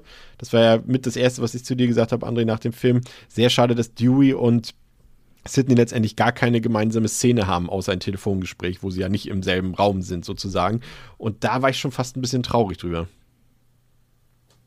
Ja, das ist halt einfach, dass die Gewichtung auch nicht so richtig gesetzt, finde ich. Also, deswegen sagte ich ja eingangs auch in meinem spoilerfreien Fazit, dass das sind halt einfach doch letzten Endes, also bei Dewey gebe ich dir recht, aber gerade finde ich auch Gail und vor allem eben Sidney sind halt wirklich dann einfach Postercharaktere. Ähm, wenn du mal wirklich ganz runterbrichst, nimmst die aus dem Film. Der Film würde auch ohne die funktionieren. Komplett. Das ist halt das Ding. Also sie sind wirklich nur da, um wirklich den Legacy Cast zu bilden und genau diese Rolle einzunehmen. Einen wirkliche wichtigen Part der Handlung so gesehen übernehmen sie halt nicht. Der Film würde komplett gleich ablaufen, wenn die nicht dabei wären. Das ist halt ein bisschen schade. Und gerade auch, wie du sagst, äh, dass auch nicht mal ähm, dass, dass nicht mal Neve Campbell und äh, David Arquette zusammen wirklich eine richtige Szene haben, abseits dieses Telefonats. Das natürlich, solche, solche Szenen werden ja dann auch nicht zusammen gedreht, ne, die ja. werden ja einzeln gedreht. Also die hatten quasi im Grunde nicht, de facto nicht mal Zeit zusammen am Set. Das ist schon ein bisschen schade so. Also wenn du die zurückbringst, dann, dann sollten die irgendwie auch alle drei zumindest einmal zusammen aufeinander, ich, treffen. Und das haben sie auch versäumt. So, von daher, das ist ein bisschen, ein bisschen dünn so. Also Vanderbilt und, und Busick haben das wohl so geschrieben, da wohl lange Zeit unklar war, ob wirklich alle drei wieder dabei sein würden, äh, mussten sie das Drehbuch so schreiben, dass es genau wie wir es ja festgestellt haben, auch komplett funktioniert ohne diese drei Figuren. Und das merkt man auch. Und dann hat man es halt nicht mehr großartig äh, umgeschrieben, sondern hat die Figuren einfach mit dazugeholt, sozusagen. Das ist jetzt, fällt nicht super krass ins Gewicht, aber wer sich jetzt viel versprochen hat, insbesondere von Gail und, und, und Sidney Pascal, der wird vielleicht nicht ganz glücklich. Ja, das stimmt. Ich hatte jetzt für mich selber das Gefühl, dass ich mich, ich habe ja den ersten Trailer gesehen, da jetzt irgendwie nicht groß betrogen gefühlt habe in dem Sinne. Also das war schon etwas, wo man, denke ich, mit hätte rechnen können, dass das jetzt halt ja so eine Art Staffelstabübergabe sein soll. Und dass es auch wahrscheinlich seltsam wäre, jetzt einen neuen Scream-Film zu machen, der in der gleichen Zeitlinie spielt und du lässt die Figuren größtenteils komplett außen vor, auch gerade wenn du dann die Möglichkeit hast. Deswegen ja, Kritik bin ich absolut bei euch. Ich finde auch, dass halt tatsächlich Gail und Sydney fühlen sich, fühlen sich arg dran geflanscht an. So, Dewey ist auf jeden Fall die Figur, die sich im, am organischsten mhm. in den Rest der Figurenkonstellation einfindet. Trotzdem freut es einen dann natürlich irgendwie so als Fan dann wieder, wenn du sie halt immer in kurz siehst. Und es gibt so ein paar Sachen, bin ich auch so, hm, ich war ein bisschen, also, dass sie halt jetzt wieder, also es ist eigentlich ein bisschen Back to the Roots, dass sie immer wieder dieses, äh, wir fangen einen neuen Scream-Film an und Dewey und Gale haben es halt schon wieder irgendwie in der Zwischenzeit nicht geschafft und es hat nicht geklappt und dann haust du da auch nochmal so ein bisschen Exposition rein und ja, und ich war in New York zwei Monate und wir haben es versucht, aber es hat schon wieder nicht geklappt mit uns. Ich glaube, es ist mittlerweile das dritte Mal, dass sie zusammengekommen sind und sich getrennt haben. Es ist irgendwann auch ein bisschen ähm, ausgelutscht, aber Vor es allem in Bezug halt auf, auf, die, die Realität, wo sie ja beide auch verheiratet ja. waren und äh, ja, man genau. sieht sie halt auch in dieser Arquette-Dokumentation dort, sieht man sie ja, Mhm. glaube ich, auch. Und man sieht irgendwie, dass sie halt auch privat immer noch befreundet sind und alles. Und wenn man Ja. das so alles mit dazu zieht, dann, ja, gebe ich dir vollkommen Es ist ein bisschen, bisschen der Running Gag, Ja. aber okay, kannst du machen. Bei Sydney, ich, tatsächlich ja, Sydney ist wirklich die dünnste, also die ist mittlerweile wirklich sehr dünn geschrieben. Also du siehst sie am Anfang, äh, erfährst du von ihr, dass sie Kinder besitzt, weil sie einen Kinderwagen durch die Gegend schiebt. Das wird dann später noch einmal erwähnt, dass quasi die Stakes sind high, weil sie hat Kinder, so und dann sagt sie, sie möchte auf keinen Fall wiederkommen, kommen wieder. Also mit Sydney, äh, dann, ja, da muss man wirklich so ein bisschen, finde ich, ähm, ja, da einfach, sich einfach nur daran erfreuen, dass sie da ist, dass sie wieder in Woodsboro rumläuft und dann bloß nicht zu viel hinterfragen, weil das ist wirklich, finde ich, auf sehr dünnem Papier geschrieben, was ihre Motivation auch angeht, da jetzt nochmal irgendwie zurückzukommen, nur weil sie gehört hat, dass es äh, jetzt wieder losgeht. Ja, ja, klar kommt sie dann meistens, aber ja, nee, finde ich nicht so gut. Und sie wird ja auch äh, bereits, glaube ich, das dritte Mal irgendwie in diese Situation gebracht, ähm, dass sie quasi eigentlich außenstehend mittlerweile ist. Sie war ja in Scream 3, machte sie ja diese Telefonseelsorge irgendwo in, in, Los Angeles, glaube ich, oder so. Ja, genau. Mhm. Im, im, vierten, Im vierten Teil kommt sie eigentlich nur für diese Buchvorstellung, glaube ich, war es, ne? In den, Mhm. ähm, und jetzt kommt sie wieder quasi von außerhalb damit rein und das war irgendwie jetzt quasi dreimal derselbe Ja. Aufhänger irgendwie gefühlt. Hätte man anders lesen Aber- können, aber man ja. merkt, man merkt, dass sie da jetzt ein bisschen mehr Hauptaugenmerk und das finde ich ist der Unterschied zum vierten Teil. Da haben sie eben noch diese Geschichte von den dreien weitererzählt. Hier geht es einfach mehr um diese neue Teenie-Clique. Und das äh, Ja. versucht der Film auch nicht irgendwie im Verborgenen zu halten. Und hier kommt jetzt eben was Neues rein, was eben ähm, ja, vielleicht ist es dann auch wieder Teil der Metaebene, weil eben gerade das ja häufig in diesen Legacy-Filmen ähm, oder Requellen ja passiert, dass dann immer wieder neue Figurenkonstellationen und Familienverhältnisse aufkommen und so ist es eben auch hier. Wir haben ja unsere, unser erstes Halbopfer, weil sie ja überlebt mit äh, Terra und ihre Schwester, die die eigentliche Hauptfigur ist, Sam. Und äh, dort stellt sich dann heraus, dass die beiden nur Halbgeschwister sind, weil ähm, Sam äh, irgendwann in ihrer Jugend auch schon mal herausgefunden hat, als sie irgendwelche, nee, Fotoalben nicht, Tagebücher ihrer Mutter durchgelesen hat, dass sie, äh, ja, eigentlich das Kind von Billy Loomis ist. Also Billy Loomis, der Killer aus dem ersten Teil, einer der beiden Killer aus dem ersten Teil. Und ja, ja, das war, glaube ich, so der Punkt, mit dem ich immer noch nicht so ganz warm geworden bin, ob das A notwendig ist, B, wie es umgesetzt ist, dazu kommen wir, kommen wir später noch. Ähm, ja, aber andererseits braucht man ja auch irgendeinen Aufhänger, um immer wieder Leute da so mit ranzuholen. Und, und, und Scream hat ja eben nicht so einen Jason Voorhees. Das sagen sie ja sogar im Film. Es gibt in Sta- Stab oder in dieser Reihe hier keinen Jason Voorhees. Der, also immer wieder derselbe Killer, der dieselbe Motivlage hat und so weiter, sondern es sind ja immer wieder andere Leute, die dort in der Maskerade stecken. Und die haben ja meistens persönliche Motive und das, das ist dann schon irgendwie der folgerichtige Schritt, aber so ganz bin ich nicht zufrieden, André, mit, diesem, mit, diesen, mit dieser Thematik, die da aufgeworfen wird. Ja, es ist, es fühlt sich leider so ein bisschen gezwungen an, weil sie halt unbedingt eine Connection brauchen. Das ist halt das Erste, was mir in den Kopf kam. So, ja, okay, wie, also die Frage war für mich, wie schaffen sie die Connection, damit das Ganze so ein großes, Ganz, ein großes Ganzes ergibt, was sie ja haben wollten. Das wird ja relativ schnell klar. Und dass es dann natürlich damit ein, relativ einfach gelöst wird, ja, okay, alle Charaktere oder die meisten Charaktere sind irgendwie mit wem verwandt aus den früheren Filmen. Das liegt halt da. So, das liegt da auf dem Boden, das musst du nur aufheben und machen. Ähm, das ist relativ easy so zu schreiben. Ja. Das ist jetzt der Sohn von dem, das ist der, die Schwester von dem, das ist wie noch ein Halbbruder von dem. So, das ist nicht sonderlich clever. Es funktioniert. Hat mich, ähm, hat mich fünf Minuten gestört, danach war es mir auch, auch Ja. egal, sag ich mal. Also, es ist, es ist nicht so schlimm, dass es, mich den, dass es mir den Film versaut oder so.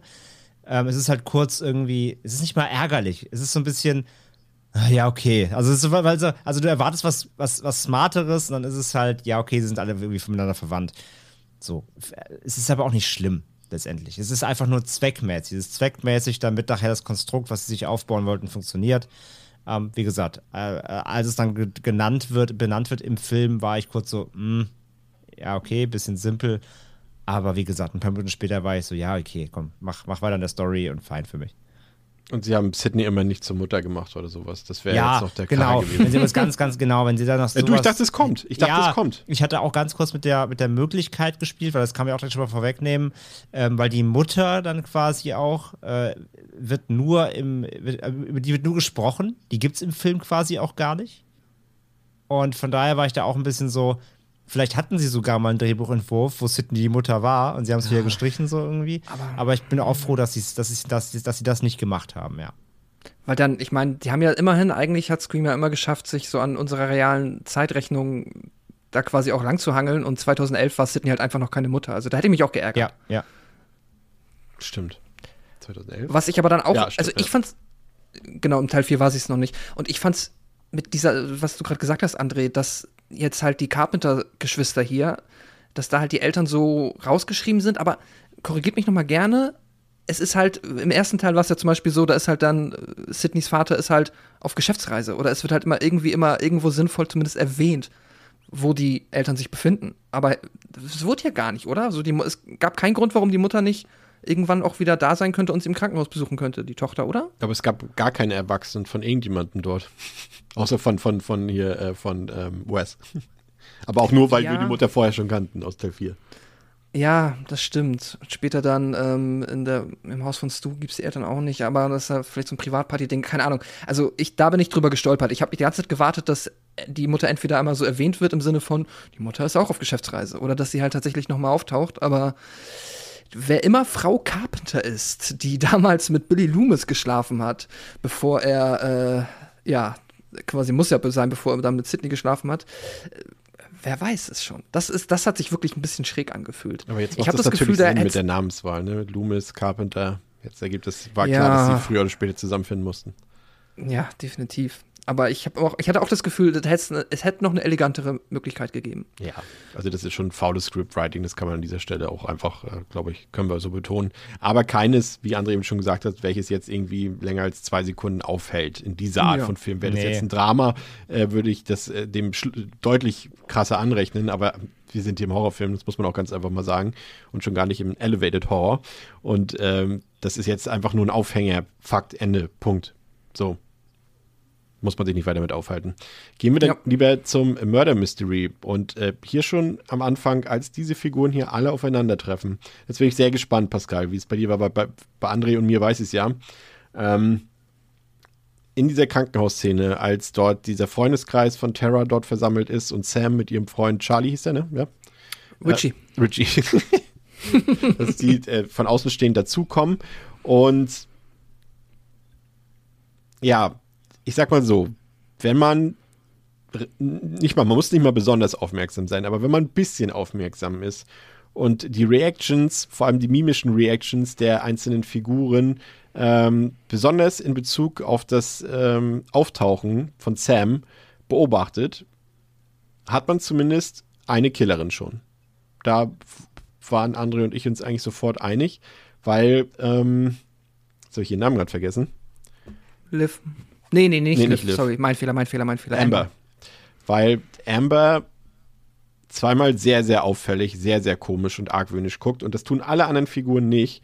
Und dieser, diese, es wird nur einmal kurz im Nebensatz, wird ja kurz erwähnt, ja, und sie kennt halt die Vorgeschichte von der Schwester und sie hat ihre, ihre Schwester schon einmal im Stich gelassen und so weiter und so fort. Und deswegen hat sie angeblich so geguckt, aber mir war gleich klar, die ist es auf jeden Fall. Mindestens Also, sie. sie. Sie guckt ja so, weil halt klar sein soll, irgendwie, dass sie, dass es da eine Vergangenheit gibt, dass Ja, sie ja, halt klar. die Sam nicht leiden kann, ne, aufgrund von Dingen, die dann noch rauskommen mit der Story, weil sie abgehauen ist mit der Familie, bla bla bla bla bla. Mein größtes Problem tatsächlich, das tut mir echt ein bisschen leid, weil, also sie wird ja gespielt von Mikey Madison Ja. und ich finde die cool, aber das Problem ist, ich finde leider ähm, ist das eine Fehlbesetzung. Und nicht, weil sie schlecht spielt oder so, oder wie, weil sie nicht reinpasst. Ähm, ich finde hier leider, sie ist leider krass typecastet. Sie, sie, sie wirkt in dieser Runde auch krass wie der Antagonistin. Das ist leider so. Sie, Ja. äh, Und da, dazu kam noch, sie war ja, wer sich erinnert, in Once Upon a Time in Hollywood von äh, Tarantino, ähm, gehörte sie zu der, ähm, äh, zu der, hier, zu der Sekte von Charles Manson, Ja. wo sie halt auch schon eben eine Killerin oder eine Böse war. Ich hatte sofort die Vibes wieder drin. Und es tut mir leid, aber ich finde sie leider falsch typecastet in dem Film, weil sie genau diese, diese shady Vibes versprüht. Und ja, natürlich kann man das im Stream wieder nutzen, um mit auf falsche Fährten zu locken, aber sie ist es halt auch noch. Also hätte Ja. man sie gecastet, um es dann nachher nicht zu sein, wäre es cool gewesen, glaube ich. Ähm, so leider mit dem Aufbau, sie ist schon argwöhnisch, äh, ist ihm gegenüber und aber auch Sam, mh, da stimmt was nicht, Vergangenheit, plus dann Typecasting. Mir war das auch relativ schnell klar eigentlich, dass sie äh, da, da mit drin hängt, ja. Sie, sie wirkte ein bisschen wie die Figur von Emma Roberts im vierten Teil am Ende war. Also wo dann schon Ja, klar war, dass sie die ja, Bösewichtin ja, ist und da ja, so, so, so ein bisschen so dieses in den Blick, das hat man einfach Sie war gemerkt. mir ein bisschen zu düster und wie gesagt, hätten sie es dann so ausgespielt, dass du ganz ja denken sollst, sie ist es und sie ist es nicht, dann wäre es immer noch nicht clever so wirklich, aber dann hätte, ne, dann wäre es zumindest okay gewesen. Aber dass es dann auch noch wirklich ganz klar ist, so war so, ja, okay, schade. Aber das mag halt auch alles wieder aus der, ich habe auch, hab auch ein paar, viele Texte schon gelesen jetzt in den zwei Tagen oder drei Tagen zum Film. Wir sind da mit unserer Meinung auf relativ ähm, einsamer Flur. Ist das richtig? nee. Weiter Flur. weiter Allein auf weiter Flur. Allein auf weiter Flur. Einsame Flur ist auch gut. Ja. Hat hoffentlich mal wieder jemand mitgeschrieben. Ähm, und ähm, die meisten Leute sind nicht drauf gekommen während des Films. Und jetzt bin ich sehr gespannt, weil ich weiß es halt von Pascal noch nicht. Ähm, ich weiß gar nicht, wollen wir jetzt eigentlich schon den zweiten Killer mit reinziehen und dann auflösen, wer wie was gedacht hat? Nee, fangen wir, machen wir, bleiben wir erstmal nur bei ihr. Okay. Es ist halt, es ist super spannend, ne? Weil es ist. Ich habe jetzt auch noch mal, also ich habe es leider nur geschafft, die ersten drei noch mal äh, in den letzten Tagen noch mal nachzuholen. Nur. Und ähm, ich finde es, es ist halt dieses, ich meine auch, klar, sie kommt in das Krankenhaus rein und du siehst, dass da sie definitiv eine besondere Reaktion hat. So. Aber das ist natürlich nicht zufällig. Und ich gehe auch vollkommen mit, ich finde auch, äh, die Vibes sind bei ihr da. Ich hatte zum Beispiel bei der Liv, die wird ja relativ plump als, äh, an, als mögliche äh, Killerin eingesetzt. Da hat man auch das Gefühl gehabt, okay, das ist so plump, dass es dann halt am Ende wahrscheinlich nicht ist. Damit kannst du dann, so gefühlt wirkte sie so ein bisschen reingeschrieben für die Menschen, die jetzt hier zum ersten Mal einen Scream-Film sehen oder so. Ja, ja, ja. Ähm, Wäre aber der Scream 2 Move gewesen, weil da waren es auch die randomsten Personen von allen. Das stimmt. Ja, wobei da ist, äh, da finde ich es mehr random, weil äh, hier ist es, aber das ist genau das, was ich so mag. Und deswegen kann ich dir jetzt auch deine Frage beantworten. Ich war mir nicht sicher zu dem Zeitpunkt. Ich war mir nie sicher zu dem Zeitpunkt, weil ich finde ist gut. schon, dass, und das finde ich cool am Scream-Franchise, dass du halt, weil du kannst das Rad ja immer weiterdrehen. Du kannst sagen, ah, guck mal, sie hat geguckt, ich bin mir sicher, dass es sie so ist. Und dann denkst du, aber warte mal, das macht der Film ja absichtlich. Ja, und das ja, ist ja. halt dieses Spiel, kannst du ja, das kannst du immer wieder Er, er weiterdrehen. macht sehr, so. sehr viele, wie sagt man auf, auf Neudeutsch, rote Heringe, bringt er in den Film rein. Genau, Und ja, ja. das ist ja generell äh, die Frage, ähm, und das finde ich, macht dieser Film, ich benutze das Wort jetzt fast schon genial, dass die Leute alle so self-aware sind und alle wissen Mhm. alles aus allen Filmen und, und sie wissen genau, welche Tropes es gibt und so weiter. Noch Ja, krasser ja. als in allen Filmen zuvor, dass es aber letztendlich dazu führt, dass jeder glaubt zu wissen, wer es ist und hat auch eine, eine lupenreine Beschreibung dafür, warum diese Person es ist, dass aber am Ende alle so viel wissen, dass sie am Ende gar nichts wissen. Weil, weil, Genau weil, ne, das, und das das. ist fantastisch in diesem Film. Und das hatte ich auch. Genau, sie sagen, das, das und das ist, du bist es deshalb, deswegen das, das, das und du bist es deshalb. Und ähm, dann sagen sie aber, nee, aber der hat das und das gemacht, deswegen bist du es. Und das ist so genial, dass sie so allwissend sind, dass sie am Ende die Umkehr haben, dass sie nichts wissen. Und das ist fantastisch in diesem Film. Das ist super und ich habe es auch richtig geliebt, weil ich mir halt, und es hat Spaß gemacht, dann immer mitzugehen und zu überlegen. Aber da muss ich dann dazu sagen, und das ist unter Umständen eine Kritik, je nachdem, was man sich von so einem Film erhofft. Denn was das natürlich verhindert, dieses, äh, das ist halt kein Knives Out, wo du halt wirklich smart miträtseln kannst und dann auch nachher eine befriedigende Antwort bekommst, nee. weil du klug ja. warst und aufgepasst hast. Es ist am Ende theoretisch wieder ein Zufallsgenerator, weil äh, der Film hätte auch, du hättest den Film genauso auch als typischen Scream-Film schreiben können und es wäre am Ende andere Killer gewesen. Das ist egal. So, ich meine, auch der zweite Killer wird auch ganz, ganz offensiv als eventuell ist er es. Dadurch hast du das Gefühl, es ist zu offensichtlich, wie im dritten Teil zum Beispiel der Polizist, wo der Polizist im dritten Teil wird dir so krass als es könnte der Killer sein verkauft, dass das natürlich am Ende nicht ist. So, und das hast du hier eigentlich wieder mit dem Witchy. Äh, oh, scheiße. Nee, wir sind ja. nicht im Spoiler-Part, du kannst es auch lösen. Wir sind im Spoiler-Part, ja, jetzt habe ich es gesagt. Der Witchy ist halt der äh, Freund von Sam, ist halt der zweite Killer. Und der wird halt so offensichtlich angeteased, dass du da denken könntest, okay, dann wird das nicht sein. Oder ist das dann deshalb wieder doch? Also, was ich sagen will, ist, das hat du kannst halt hier nicht es hat für mich funktioniert, aber du kannst halt nicht clever rätseln.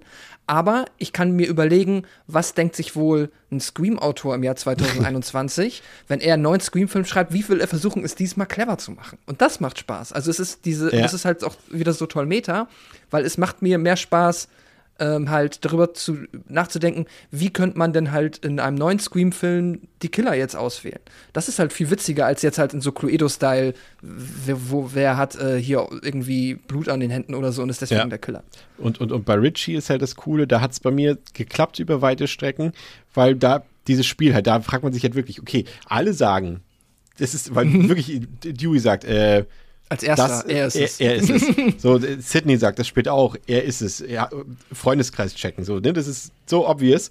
Und deswegen denkst du irgendwann, nee, ach Quatsch, warum sollten, ach komm, warum sollten sie? Und dann irgendwann denkst du, aber vielleicht doch. Und dann gibt es diese Szene später im Auto, ähm, als ähm, er mit äh, Sam und, und äh, Tara ja flüchten will und sie ja ihr, ähm, in, ihren Inhalator vergessen hat mhm. oder verloren hat. Ähm, und da dachte ich so, okay, das, er reagiert da so komisch auf dieses, wir müssen jetzt da zu dieser Party fahren, wir müssen da anhalten mm. und so weiter. Das finde ich auch ein bisschen seltsam, weil das am Ende so hingedreht wird, als wäre das komplett geplant so gewesen, dass es nur auf die Party, mm. weil er hat ja den Inhalator selber geklaut. Die hat er gar nicht, ne? Doch, Doch hat er. Das hat er, ja, genau.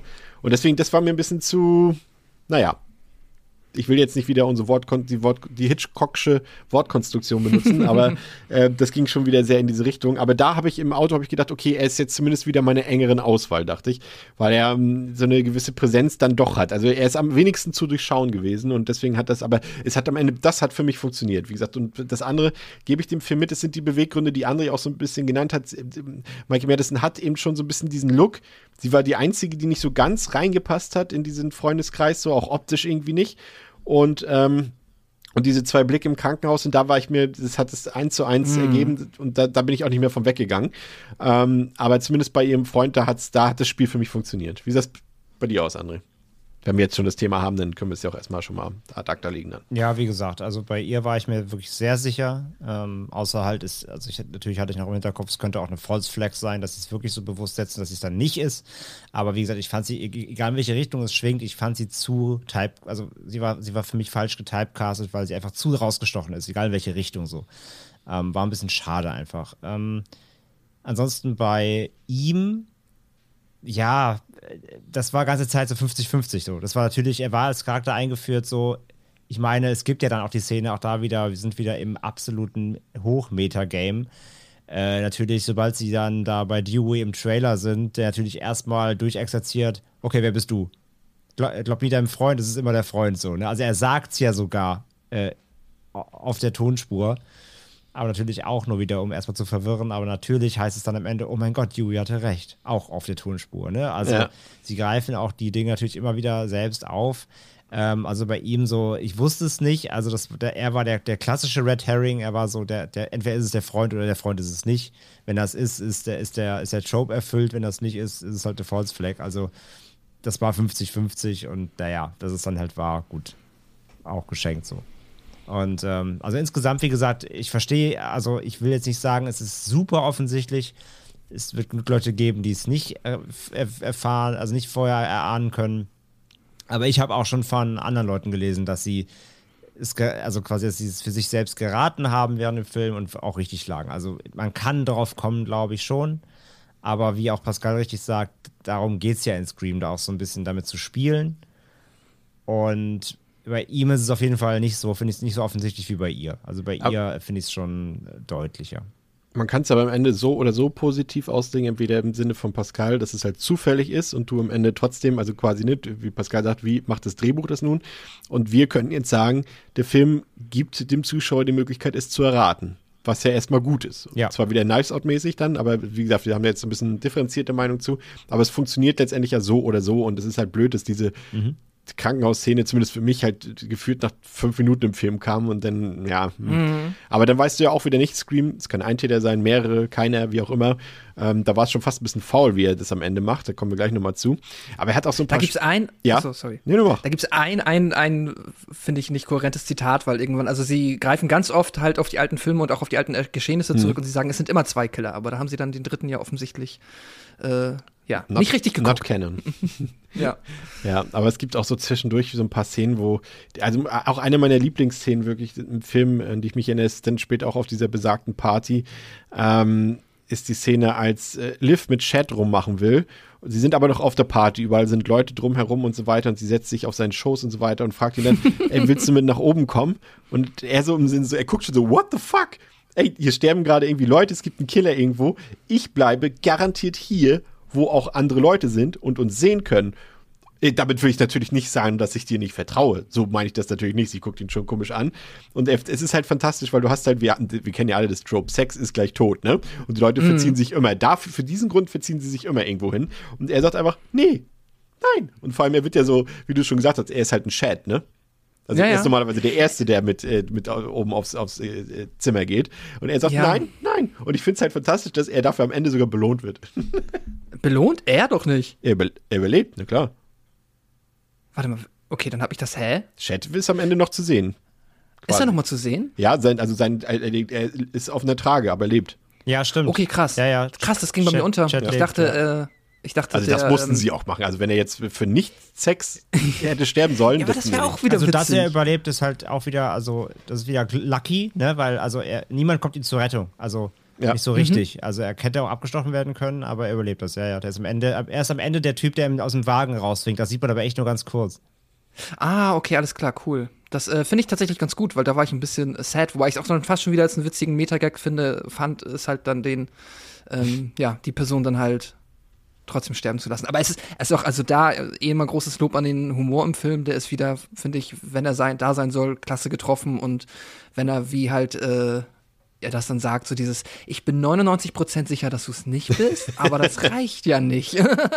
Wir müssen das Logische tun. Ja. Und das ist, es ist klasse. Ich habe auch sehr gelacht und mich sehr gefreut. Das ist sehr gut, ja. Und dann, äh, wie gesagt, ein paar Szenen äh, kommen wir, wenn wir nachher noch über ein paar andere Aspekte des Films reden, gerade auch über den Mittelteil, ähm, kommen wir später nochmal drauf zu sprechen. Deswegen bin ich jetzt auch ein bisschen unchronologisch hier unterwegs. Aber der Film hat, ähm, Pascal, auch ein paar Themen. Also er lässt es natürlich nicht ganz. Also er ist sich sicher, wir haben schon gewisse Themen jetzt in vielen anderen Filmen abgehandelt. Aber wir haben noch nicht über toxisches Fandom geredet. Und äh, das macht der Film ja durchaus. Also der, wir haben äh, Beispiele, also auch hier ist ja Star Wars natürlich auch ein sehr, sehr prominentes Beispiel und auch vielleicht so mit das, äh, mitunter das aktuellste. Aber wie gesagt, das kann man auch jetzt auf zig andere Filmreihen oder, oder Sachen, muss ja nicht mal was mit Film zu tun haben. Es gibt es ja auch in anderen Bereichen. Videospiele ist auch ein gutes Beispiel. Ähm, und das macht er fantastisch auf. Und er macht es eben, jetzt greife ich schon mal eine der Meta-Referenzen, über die wir natürlich später eigentlich noch ausführlicher reden, schon mal vor. Er macht das ja so ein bisschen anhand der Stab-Reihe. Und äh, für die, die jetzt das nicht wissen, aber dann würdet ihr jetzt diese Stelle des Podcasts wahrscheinlich eigentlich nicht hören. Ähm, Stab ist ja die Filmreihe über die Geschehnisse aus Scream in Scream. Und äh, die Reihe ist mittlerweile eben so weit, dass äh, quasi die eigentliche Stab-Reihe, die Scream-Reihe ja schon überholt hat bei weitem. Es gibt jetzt acht Stab-Filme und dort, äh, sie haben wohl mit dem achten Stab-Film halt eben einen Legacy-Film quasi sozusagen gemacht und haben das irgendwie den Killer geändert und so weiter. Viele Sachen, ich habe jetzt auch nicht, nicht alles ganz im O-Ton bei, bei dieser einmaligen Sichtung von Scream äh, mitbekommen, aber auf jeden Fall haben sich dort viele Leute aufgeregt, viele Fans und es geht in Form, Foren hoch und her und wer daran beteiligt ist und so weiter und, ähm, und so fort und ähm, das macht er auch wieder cool, finde ich. Also er macht es fast ein bisschen zu wenig am Ende dafür, dass er das Thema aufmacht, aber alles, was da so, auf, wie gesagt, die Gags gehen wir später noch ein, aber es ist ne- nett, also es ist gut gelungen, würde ich mal sagen. Ja, ich finde es auch klasse. Ich habe mich, das war halt, glaube ich, auch so eine der größten Fragen vorher, die ich mir gestellt habe, ist so, welches, welches Popkultur-Meta-Thema schnappen sie sich diesmal? Das waren ja bisher immer sehr, die waren ja bisher immer sehr auf die Horrorfilme, also auf Horrorfilme generell ähm, fixiert. So, das war halt ja immer der Randy-Part, der dann halt dir quasi erklärt hat, was jetzt quasi in diesem Teil äh, ja, vonstatten geht. Und hier haben wir ja auch so einen Randy-esken äh, Expositionsdump halt von seiner Nichte. Und die das, finde ich, auch fantastisch macht und die uns dann halt so ein bisschen äh, darüber erklärt, dass halt, ja, Step 8 war ein Requel, also ein Remake, also kein Remake, kein Sequel, aber etwas dazwischen. Es ist quasi schon eine Art Neuanfang, aber mit den alten Figuren irgendwie ein bisschen da drin. Was ja natürlich halt schon mal fantastisch ist, weil das ja genau das ist, was wir auch gerade gucken. Ja. Nämlich äh, Scream, deswegen heißt er ja auch nicht Scream 5, sondern Scream. Ich, Und, es gibt ja sogar ähm, den, den Gag, um den du schon vorwegzugreifen. Sie sagen es ja sogar, dass Stab. Sie haben den neuen Stab, also Stab 8, haben sie einfach nur Stab genannt? Ja, das macht das überhaupt keinen Sinn, sagen sie sogar in dem Film. Und das ist Ja, fantastisch. ja, es ist fantastisch. Ja. Also es ist halt, äh, ist auch, ja, keine Ahnung, auch schöner Diss auf Halloween 2018 eigentlich, aber whatever. Ähm, ist halt, ist halt super. Also das hat klasse funktioniert. Ich finde es auch ein bisschen wenig fast. Das wird dann erst im Finale wieder ein bisschen größer Ja. aufgemacht, das Fass. Aber was dann halt wieder für die Humorkomponente halt, äh, für den Humorteil des Films super gesorgt hat, ist halt all dieser Step 8 Running Gag, der da drin ist. Wenn halt vor allem Richie, der immer parallel, was ja auch super geschmacklos ist eigentlich, aber gut, er ist ja der Killer, deswegen, warum sollte er geschmacksvoll sein? Aber dass er halt zwischendurch einfach immer, wenn ihm langweilig ist, die Step-Filme guckt, weil er so tut, als würde, hätte er die noch nicht gesehen, obwohl Ja. er eigentlich ein krasser Fan ist. Und er tut, als hätte er sie nicht gesehen, holt sie nach. Und dann, äh, das Beste ist, wenn du diesen Ausschnitt aus Step 8 siehst, wo du dann irgendwie Ghostface, äh, der eine halt Ghostface nur noch mit der Maske, aber oben ohne, dem komplett aufgepumpt und ein anderer Ghostface im Hintergrund mit einer Pitchfork, also mit so einer, mit so einer Heugabel. Es ist, äh, ich will mehr von den Step-Filmen sehen. Was aber auch cool ist, weil endlich, also was sie mit Step 1 gemacht haben, diesen Film liebe ich auch. Aber da kommen wir vielleicht noch mal äh, speziell zu, weiß ich nicht, aber man sieht sehr viel von Step 1. Ja, und erzähl sie ruhig. haben sogar, Das, wenn wir jetzt Stab, Ja, ja. den Stabaton schon machen, dann äh, hau raus. Wir haben quasi die- aus dem ersten Scream die Szene in dem Haus, äh, die Partyszene in dem Haus von Stu. Die wurde eins zu eins auch im ersten Stab damals dann, glaube ja, ein Jahr später, wird Ja. dann ja in Scream 2 drüber gesprochen, dass es den Stab-Film gibt, äh, wurde halt nachgedreht und die ist halt eins zu eins so inszeniert, wie halt auch wirklich Shot für Shot die äh, Szene im ersten Scream ist. Das heißt, du hast dann quasi den Pseudo-Randy da halt sitzen, der dir halt dann dort wieder den äh, Metadump erklärt, während auf der Party in Scream, jetzt in Anführungszeichen 5, halt die Nichte von Randy auf der Party an der gleichen Stelle auf der gleichen Couch sitzt Ja. und den Film guckt und halt den Dialog mitspricht. Und das ist halt so mein Meta-Highlight des Films gewesen. Also Ja. das ist halt fantastisch, das kommst du nicht besser hin. Das ist halt 100% Scream und das ist einfach super. Und du hast sogar, weil im zweiten äh, gehen sie immer kurz auch, ähm, erwähnen sie, wer die Rollen spielt. Und ich glaube irgendwie David Schwimmer spielt dann Ja, das hatten Yui, sie aber, glaube ich, vorher schon mal. Das hatten sie, weil es wird, glaube ich, sogar, sagt Yui nicht sogar in Scream 2, hoffentlich spielt man Ja, ja, David genau. Schwimmer, ja. Ja, ja, genau. Und äh, wenn aber auch, äh, wenn Terra ähm, durch die IMDB scrollt, dann siehst du da auch einen Cast für Stab und das Ja. sind genau noch mal die Schauspieler, die sie ganz früh in den Kanon dann schon als Pseudo-Schauspieler für die Stab-Reihe eingebaut haben. Das finde ich super liebevoll, das ist cool und das ist, das ist echt so ein, das ist das Meta-Highlight. Und das, ist klasse. Das sind ja letztendlich wirklich die Momente, die die Scream-Reihe auszeichnen. ne? Ja. Das ist wirklich, wir kommen ja später noch ein bisschen auf die, die eigentlichen Horrorszenen zu sprechen, aber das ist es gar nicht mal so. Das ist wirklich diese Momente hier, wo dann auch wirklich Ja. dann auch das Drehbuch wirklich zeigt, es geht und es kann und es funktioniert auch. Genauso eben André, eben, wir haben ja schon ähm, in unserem spoilerfreien Fazit am Anfang drüber geredet eben und eben ja auch schon mal diese Requel, Reboot, Remake-Sache und, und Legacy-Sache und so weiter. Und auch das machen sie ja ziemlich smart eigentlich in dem Film und ähm, das schiebe ich noch mal ein bisschen kurz zur Seite, weil wir da nachher noch über den Sinn und Unsinn reden, weil der Film ja selber diese Tropes benutzt. Ne? Ich weiß, André ist ja schon auf heißen Kohlen, glaube ich, um darüber zu diskutieren. Das machen wir nachher. Aber gehen wir mal ganz kurz auf äh, das Comeback. Und das war vielleicht sogar die größte Überraschung. Erstmal wertfrei. Ähm, das Comeback von Skeet Ulrich, der ja den äh, Billy Loomis gespielt hat im Original, kommt hier als äh, digitale, de-agede Variante wieder. Und das wirkt erstmal sehr befremdlich. Es ist gut getrickst. Ich, also da habe ich Schlimmeres Star Wars schon äh, gesehen als, als das hier. Ähm, aber man sieht natürlich, dass es trotzdem im Uncanny Valley äh, spielt, das Ganze.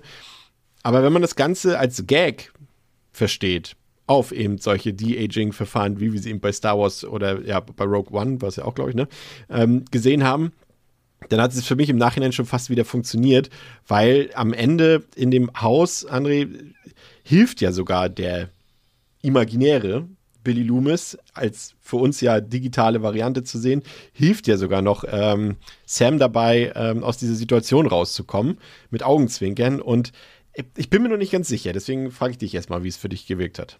Dieser ganze Strang, sag ich mal. Ja, also wie gesagt, die, den Einsatz eben dieser, dieser Projektion, nenne ich sie mal, ich fand das, ich fand das unnötig tatsächlich. Ich bin generell überhaupt kein Fan von solchen Dingen, dass man irgendwie verstorbene Personen, wenn es jetzt nicht gerade ein Conjuring ist oder sowas, sondern ich meine einfach nur aus so, ja, das passiert halt im Hirn der oder desjenigen ähm, sieht dann quasi alte Schemen dieser, dieser Menschen und dann ist der auch noch blutüberströmt und sieht quasi aus wie am Ende von Teil 1 und so. Also quasi to in Tod. Ach, nee. Ich fand das ganz schlimm, muss ich sagen. Ich, das ist wirklich, das ist ein Element, das hätte ich gerne ganz aus dem Film rausgehabt. Ich fand das sehr nervig. Ähm, es hat, finde ich, also das ist auch so ein bisschen platt auch schon wieder, weil du halt dem, du machst ein Stück weit Charakterisierung über diese, über diese, über diese Einbildung eben, weil die spricht natürlich dann halt mit ihr und äh, ja, forciert sie dahin, quasi auch böse zu sein, so ein bisschen, ja, der Name, ne, so die, seine Legacy, ja. ähm, die in ihrer Familie quasi liegt, muss ja auch weitergetragen werden. Deswegen äh, muss sie natürlich auch zur wahnsinnigen Killerin werden, weil das ist natürlich in ihrer DNA und so ach, keine Ahnung, das kann man auch alles cleverer lösen und ähm, du kannst ihre Zerrissenheit und Co. auch eigentlich besser, also kannst du auch anders zeigen, als dass sie diese blöden Flashbacks hat oder diese Tagträume, nenne ich es mal. Ähm, nee, also ich bin von diesem Stilmittel generell überhaupt kein Fan, jetzt mal ganz abgesehen, ob das jetzt CGI ist oder Remodeling, ist mir scheißegal oder ob sie den Darsteller nehmen davon abgesehen ganz, äh, finde ich einfach die, äh, das, das, das Konzept an sich schon scheiße, diese, dieses, dieses Stilmittels. Von daher ähm, muss ich leider sagen, das ist eines der Dinge, die, mich, die mir gar nicht gefallen haben an dem Film. Und damit einhergehend eben auch, ja, dass sie halt also dass sie halt eben quasi so ein bisschen schlechten Ruf hat, weil sie halt nun mal in dieser Familie sich befindet oder eben ein Nachkommen ist. Das finde ich in Ordnung, das kann man schon machen. Ich meine, wir reden hier von Woodsboro, so, das ist ja auch eine kleine Stadt, so, wo jeder jeden kennt und das ist nun mal das größte Happening, was da je passiert ist, so. Und dass sie natürlich dann irgendwie da so einen Ruf hat mit dem Namen, das finde ich völlig in Ordnung. Also das, das, ist, das ist ja in jeder wäre in jeder Kleinstadt so, wenn da irgendwie äh, jemand gemordet hätte und dann, dann laufen die Kinder halt der Familie noch darum, das wird immer für Gesprächsstoff sorgen, bin ich hundertprozentig sicher. Von daher, das finde ich in Ordnung, ähm, dass sie das damit auch spielen, so, dass das äh, auch diese Entzweiung der beiden Geschwister eben, ne, dass das alles da so einen Impact drauf hatte. Das finde genau, ich. Du kannst ja, du, du kannst es ja nochmal, ähm, oder ich erwähne es kurz an dieser Stelle, es wird ja so erklärt, dass sie die Mutter konfrontiert hat mit der, ihrem Fund, dass sie das im Tagebuch mhm. dort gefunden hat. Sie und hat das, das rausgefunden. Und dass genau. der, der Stief, also quasi der ihr nicht leiblicher Vater dahinter stand und deswegen die Familie verlassen hat und sie ist dann auch irgendwann ähm, deswegen quasi weggegangen von der Familie, ne? Wegen diesem Vorfall. Ja, also er hat, also sie hat das rausgefunden, dass, dass sie ähm, das nicht leiblich ist und ähm, hat, ja, hat die Mutter konfrontiert, hat nicht gemerkt, dass der Vater aber auch zu Hause war. Ja. Das hat das, oder nicht der Nicht-Vater, hat das mitbekommen und dann gab es halt riesen Zoff. Daraufhin ist der Vater abgehauen, die hat die Familie verlassen und das hat sie sich so zu, also das hat sie auf ihre Schultern genommen, weil es ja quasi ihre Schuld ist, so. Ähm, sie fühlt sich da ganz doll schuldig und deswegen ist sie auch abgehauen, hat letztendlich halt dann auch eben die Familie und vor allem auch ihre Schwester eben ähm, äh, Terra im Stich gelassen quasi und deswegen ist Terra halt sauer. Dann kommt halt quasi, also Terra weiß auch bis zu diesem Zeitpunkt immer noch, weiß es gar nicht, was da vorgefallen ist. Das erzählt sie ihr dann. Dann ist sie deswegen auch nochmal doppelt sauer und alles ist ganz furchtbar. Und ja, also diese, diese Familientragödie, die aufgemacht wird quasi, das ist, finde ich, auch in Ordnung. Das kannst du schon machen. Ähm, das ist alles in eigentlich in Ordnung, äh, außer diese Scheißprojektion. die hätte es für mich nicht gebraucht das ist ja, das, das Blöde ist, ich hätte es dem Film, also ich verstehe es halt einfach nicht, warum. Ich weiß jetzt nicht genau, wie das Verfahren aussah. Da will ich jetzt auch nichts, gar nicht äh, irgendwie äh, irgendwelche Mutmaßungen aufstellen und so weiter. Aber es ist ja nun mal ein, ein digitales Ebenbild dort von Skeet Ulrich. Ich weiß jetzt nicht, wie viel er selber dazu beigetragen hat, aber wer jetzt irgendwie die Serie Riverdale mal verfolgt hat, da spielt halt Skeet Ulrich auch mit und der sieht halt, also er ist schon sehr jung geblieben, finde ich. Und wenn man ihn jetzt einfach dahingestellt hätte, wäre das jetzt für mich kein. Hat das auch funktioniert? Wäre das für mich vermutlich besser gewesen, weil dann wäre halt sein toter Geist halt auch älter geworden. Mein Gott, egal, aber dann hätten sie ihn halt frisch rasiert und wäre gut gewesen. Aber weiß ich nicht. Wie siehst du es, Pascal? Hat das dich irgendwie gestört? Ich fand es in der ersten Szene irgendwie noch okay im Krankenhaus. Dann dachte ich so, okay, interessant, spannend. So, machst du jetzt ja auch natürlich direkt ein neues Fass auf, ne? Sam Ja. auf einmal irgendwie noch viel verdächtiger, weil sie offensichtlich ähm, ja mindestens solche ja, Halluzinationen hat. Das ist spannend. Ähm, dann später wurde es, dann gab es noch die zweite Nummer im Auto im Rückspiegel. Das, ich fand auch, das sah schlechter aus, keine Ahnung. Das sah irgendwie weirder aus, Ja. zumindest. ist- Ja, das fand ich auch. Ich weiß nicht, ob es wie am Rückspiegel lag, aber das sah noch weirder aus, ja. Hä, wartet ja, mal ja. kurz. Ich muss jetzt mal ganz kurz was. Was denn? Wie alt soll, soll Tara denn äh, Sam denn sein?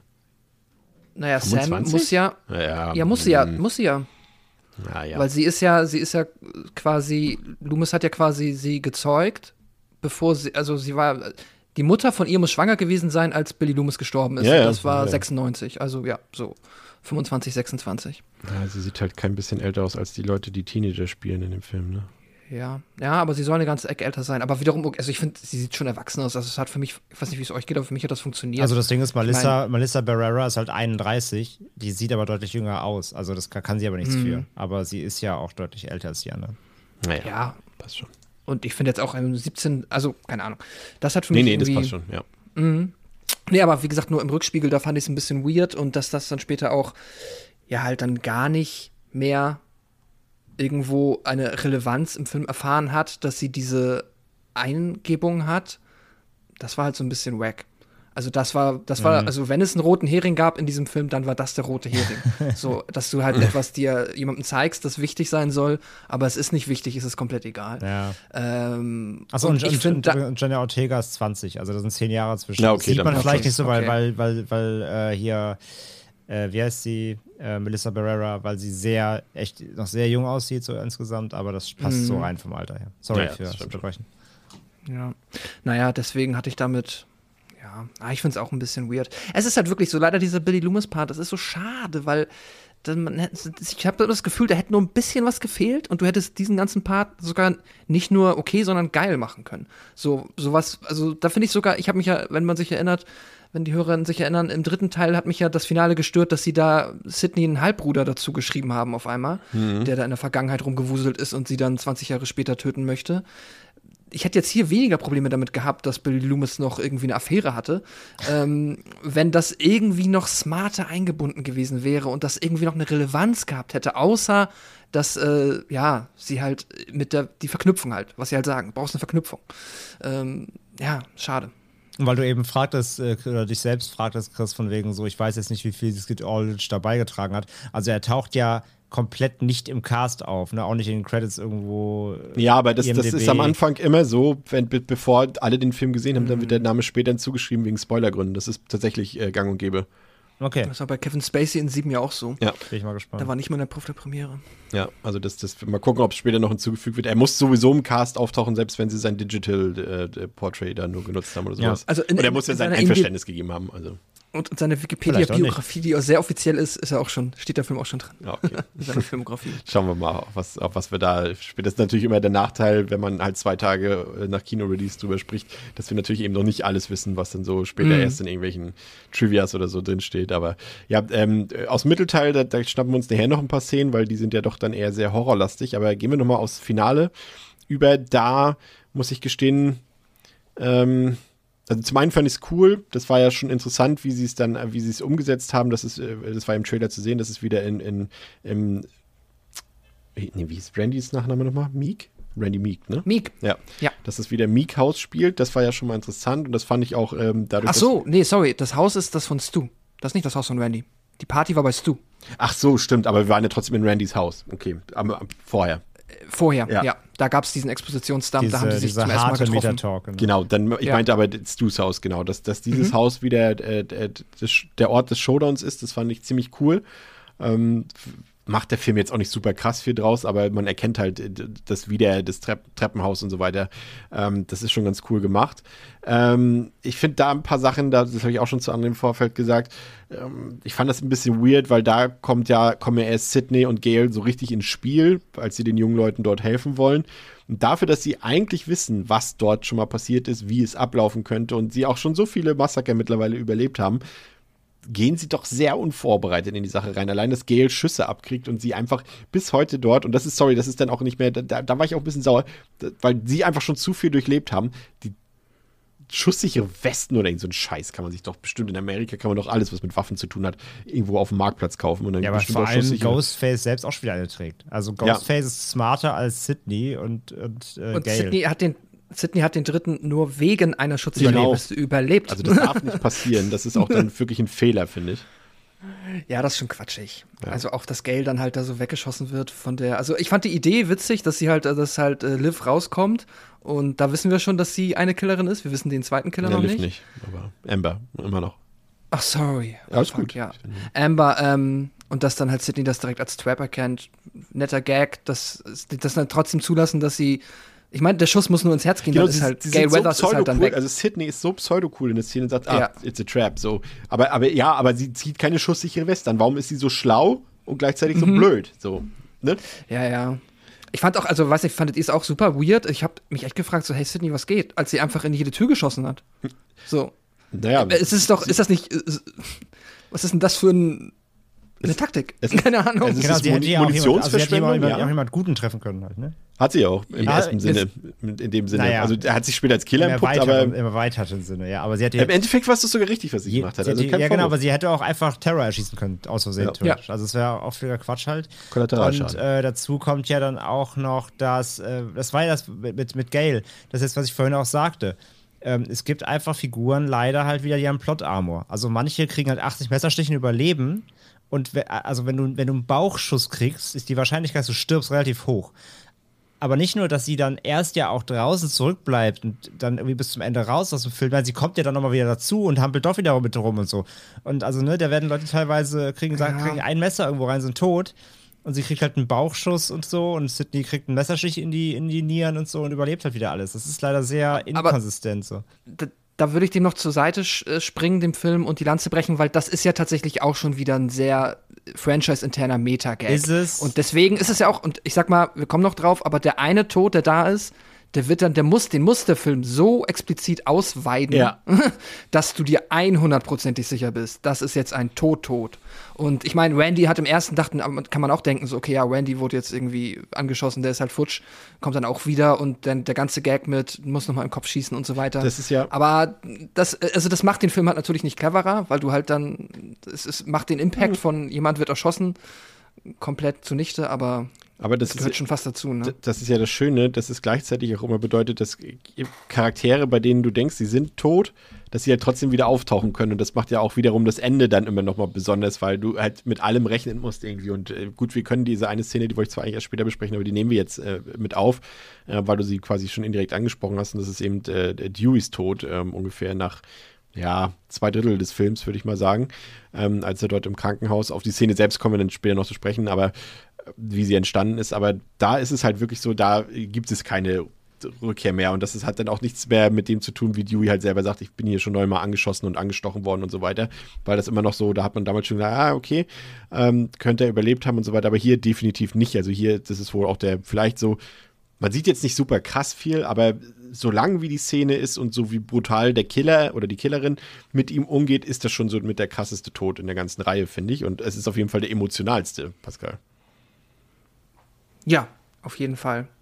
Ich fand den auch, was ich ganz hübsch fand, ähm, wieder, ich muss mal wieder den dritten referenzieren, aber es passt halt so perfekt, weil das auch äh, nochmal so ein bisschen die Sydney Dewey ähm, Freundschaft halt, so. ja, Legacy, genau, die Legacy so ein bisschen aufmacht, weil halt im dritten ist halt genau der Gag ja, dass dann, da haben sie ihn ausgeschaltet und da sagt Sydney, du musst ihn in den Kopf schießen, ansonsten stirbt er nicht. Und dann macht er es halt so. Ja. Und das ist halt dann hier diese, ja, okay, man kann, also es wirkt ein bisschen, es wirkt schon arg konstru konstruiert, wenn sie halt Ghostface dreimal anschießen. Ich habe mich mega aufgeregt, dass sie dann überhaupt erst weglaufen, weil das ja, ist wieder so dieses, mein halt, Gott. Weil sie wissen, das, es, äh, also, lass sie doch nicht. Wäre Dewey nicht dabei, okay, aber Dewey ist dabei und er weiß es besser.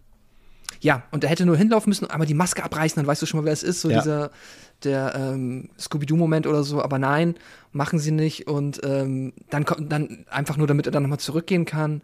Und ja, aber ey, der, es ist ein emotionaler Moment. Es war klar, dass wenn er jetzt, also eigentlich war es äh, schon sehr klar, als er nochmal alleine zurückgeht und dass er dann jetzt den Killer an dieser Stelle nicht töten wird, ja. ist halt schon aufgrund der Laufzeit klar.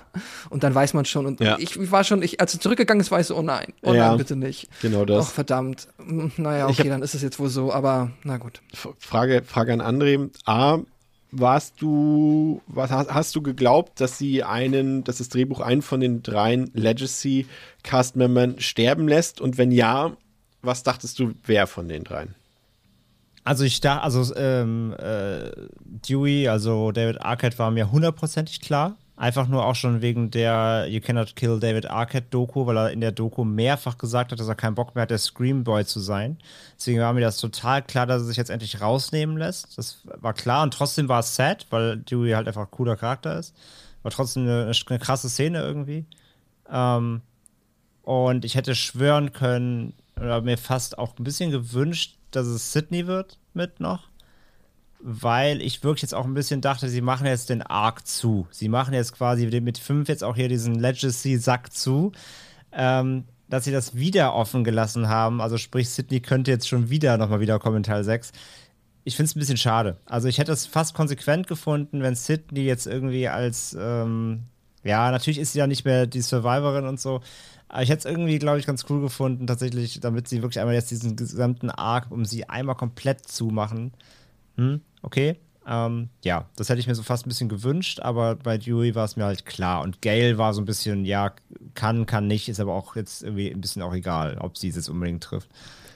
Ob sie den Halloween-Move machen werden, das, du hast ja quasi, du, du, du hast mir gerade eben schon quasi den nächsten Teil äh, vorgeschrieben. Meine Behauptung, ich musste kurz rechnen, deswegen war es gut, dass du eben noch äh, geredet hast. Ähm, nehmen wir mal an, der letzte Teil war jetzt 2011, ne? Scream 4. Mhm. So, das ist jetzt elf Jahre her. Nehmen wir mal an, sie brauchen wieder fünf, sechs Jahre bis der nächste, also was heißt wieder? Also mal wieder, so wie ganz früher. Irgendwie mal fünf, sechs Jahre. Dann wäre Sydneys Tochter im Teenageralter. Und dann können sie den Halloween-Move machen, dass es äh, die Tochter von, von, von Sydney ist, um die es geht, und dann kann Sydney nochmal mitspielen. Ja, und stirbt dann. Ihre, Sydney hat ihre Kinder oder ihr Kind im, im, im ich wollte gerade sagen Einkaufswagen, sorry, Im, im, wie heißt das denn? Ah, Im Kinderwagen. Scheiße, ähm, Kinderwagen. Ja Im, Kinder Im Einkaufswagen. ja. Du kannst doch Kinder in Einkaufswagen setzen, dafür gibt es extra Sitze, aber das war es nicht. Es war ein Ach, äh, Kinderwagen. Jetzt hast du Deswegen, mit, da machen sie einen Zeitsprung. Ja, okay. Ja, und vielleicht ist ja auch, sie hat ja gesagt Kinder und vielleicht ist ja, nur das eine recht. da drin. Ja. Das stimmt. Das kriegen sie schon irgendwie. Also wenn Billy Loomis der Vater von Sam ist, dann kriegen sie das auch noch irgendwie hin. Ja. Das traue also, ich ihnen zu, ja. Äh, und generell, ähm, André, das Ende, also wir, darüber haben wir auch schon geredet. Es ist, also ich hätte mir da etwas mehr Konsequenz und Frische am Ende gewünscht, weil es ist letztendlich das, was wir schon mal hatten. Zwei TäterInnen. Ähm, da wäre es irgendwie für mich interessant gewesen, wenn sie halt einfach am Ende nochmal jemanden dazu geholt hätten, zum Beispiel aus dem Legacy Cast oder irgendwie, irgendwie eine dritte Person oder irgendwas, aber es wirkte nicht ganz so frisch, weil wir kennen das schon mit zwei Leuten. Und ähm, du kannst ja gerne auch gleich da nochmal auf die Motivlage eingehen, was jetzt ihre Begründungen dafür waren. Das hat zum Kontext gepasst, aber es war, es ist wieder so das gewesen, was, was für mich ja schon der, der Schwachpunkt in allen Scream-Filmen waren, war eben letztendlich die Auflösung und die Begründung dafür weil es irgendwie so, ja, irrational oder rational war. Da kann ich mich aber nicht so ganz entscheiden. Das äh, schwankt auch von Teil zu Teil. Aber da war ich nicht so ganz zufrieden mit. Aber ich war darauf eingestellt, dass wieder sowas kommen wird, was mir nicht so ganz gefällt. Aber ich fand die Motivlage in dem Fall sogar irgendwie okay. Naja, was war, also die Motivlage ist ja eigentlich nicht mehr vorhanden. Also ja, sie ist vorhanden, aber sie ist so banal. Ist ja banaler Sie als. mochten Step 8 nicht. Ja, genau. ja. Ist, also ist ja banaler als der, als der, als der Carpenter-Nachnamen-Gag. Ähm, das Ding ist halt. halt, stopp, warte, halt, stopp. Ja. Damit räumen wir jetzt ein für alle Mal auf. Der Carpenter-Nachnamen-Gag hat ja seine Wurzel im allerersten Teil, als äh, Rose McGowan sagt, das ist ja wie in einem Wes Carpenter-Film. weil sie nämlich Wes Craven und John Carpenter ja durcheinander bringt. Und das bezieht sich für mich darauf. Also es ist jetzt nicht einfach nur ein Gag, weil wir hier John das Carpenter, sondern kannst es ist du so machen, aber es Nee, das halt ist auch so, da bin ich mir sicher. Ich bin mir sicher, dass ja, ich das ja okay, auf die Wes Carpenter ist trotzdem plakativ. Nein. Doch. Erzähl weiter. Ja, ist plakativ. ähm, auch es ist halt zwiespältiges Ende, weil einerseits es passt halt komplett zu dem ganzen Retelling. Ähm, es, es, passt dazu, okay, wir sind wieder im gleichen Haus, der gleichen Konstellation. Ne? Die beiden, die beiden Legacy-Charaktere stehen vor dem Haus. So, ach, mal wieder, bist du dafür bereit? Hier? Nee, niemals. Also, ich werde nie dafür bereit sein, egal wie oft wir es noch durchmachen müssen. Also, äh, es passt einerseits komplett dazu, dass man dieselbe oder eine ähnliche Konstellation hat, nur jetzt quasi mit so ein bisschen neuen Regeln oder diesem neuen Cast, der alle Regeln zu kennen scheint, aber dann am Ende doch nicht so. An sich funktioniert das und macht in dem Kontext Sinn. Aus frische Gründen ist es natürlich komplett schade, weil du halt wirklich äh, ein Retelling eben genau hast. Du hast kein frisches Ende, du hast keine glorreiche Idee, die jetzt nochmal alles umkrempelt, du hast keine neue Location, du hast. Nee, also da ist halt wirklich jetzt nichts dabei, wo du nochmal irgendwie die Augen aufreißt, denkst du, wow, Wahnsinn, da habt ihr euch jetzt noch was richtig krasses im Ärmel gezogen. Das passiert halt nicht so. Sie spielen mit den vorhandenen Dingen, sie spielen mit den äh, Dingen, die Fans kennen, sie spielen mit den Erwartungen so.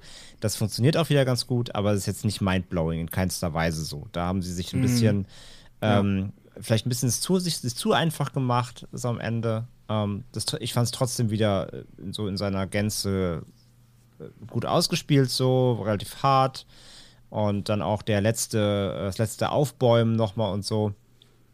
Übrigens äh, auch, auch lustig hier, Mickey Madison, also die Amber, wird äh, am Ende von ähm, äh, Once Upon a Time in Hollywood ja auch verbrannt, genau wie hier. Also selbst da, Stimmt. da passen die beiden Rollen genau aufeinander. Vielleicht haben sie es auch deswegen so gemacht. Das fand ich übrigens richtig cool, das, wie sie dann nochmal verbrannt wiederkam. Das ja, ja, das meine ich ja. Ne? Das letzte Aufbäumen, wo sie nochmal einen Kopfschuss kriegt dann. Ähm, so, das ist alles, das ist alles gut aber es ist halt kein Wow-Effekt. Ne? Der bleibt halt aus, weil es das Retelling ist. Also im Sinne des, des, des, der Nostalgie funktioniert es, aber es war jetzt halt natürlich nicht mind-blowing irgendwie so. ich fand es ich trotzdem okay. Da fand ich ja immer noch den, das habe ich glaube ich damals auch im Podcast gesagt, immer noch den zweiten Teil am schwächsten, was die, die Auflösung ja. am Ende auch ja, ja, ja, ja, und, und, da ist, ist, der hier äh, weit von Genau, also zur Auflösung, es geht im Endeffekt darum, dass die beiden haben sich tatsächlich beim, ähm, ja, bei dem Stabaton kennengelernt. Also sie sind beide Stabaton-Fans, also Stab-Fans und haben O-Ton gemerkt, also O-Ton übersetzt, ähm, sie haben gemerkt, dass sie die gleichen weitblickenden Ideen haben, so was alles so angeht und das Fandom, was man machen müsste, um Step wieder äh, nach vorne zu bringen und so. Also genau, wie Pascal gesagt hat, sie sind Reddit-Nerds und wollen mal Leute killen, weil sie Step-Fans sind. Das ist die Begründung.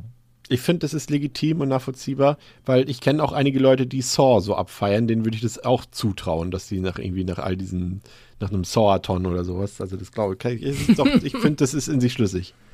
Mit denen will ich mich auch nicht anlegen. Haben wir schon, ich weiß, aber nicht nochmal. ja, ich finde auch, es ist, äh, ja, muss ja traurigerweise sagen, es ist wahrscheinlich näher an der Realität dran, als man äh, denkt, aber wie André auch sagt, das macht es deswegen auch nicht super clever. Ähm, und ja, ich würde hier wahrscheinlich auch tatsächlich so weit gehen und sagen, das ist.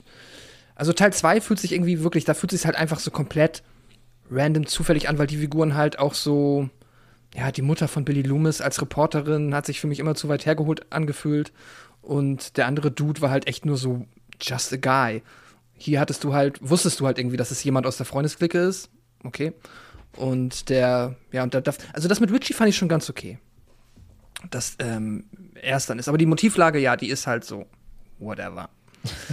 und auch, ja, wenn man dann, weit hergeholt ist es natürlich alles. Da muss man halt mit klarkommen. Ja, Aber das stimmt. Das Richie, ja, ja. das Richie ist dann schafft, das ist ja auch mal so ein, so wie machen wir das?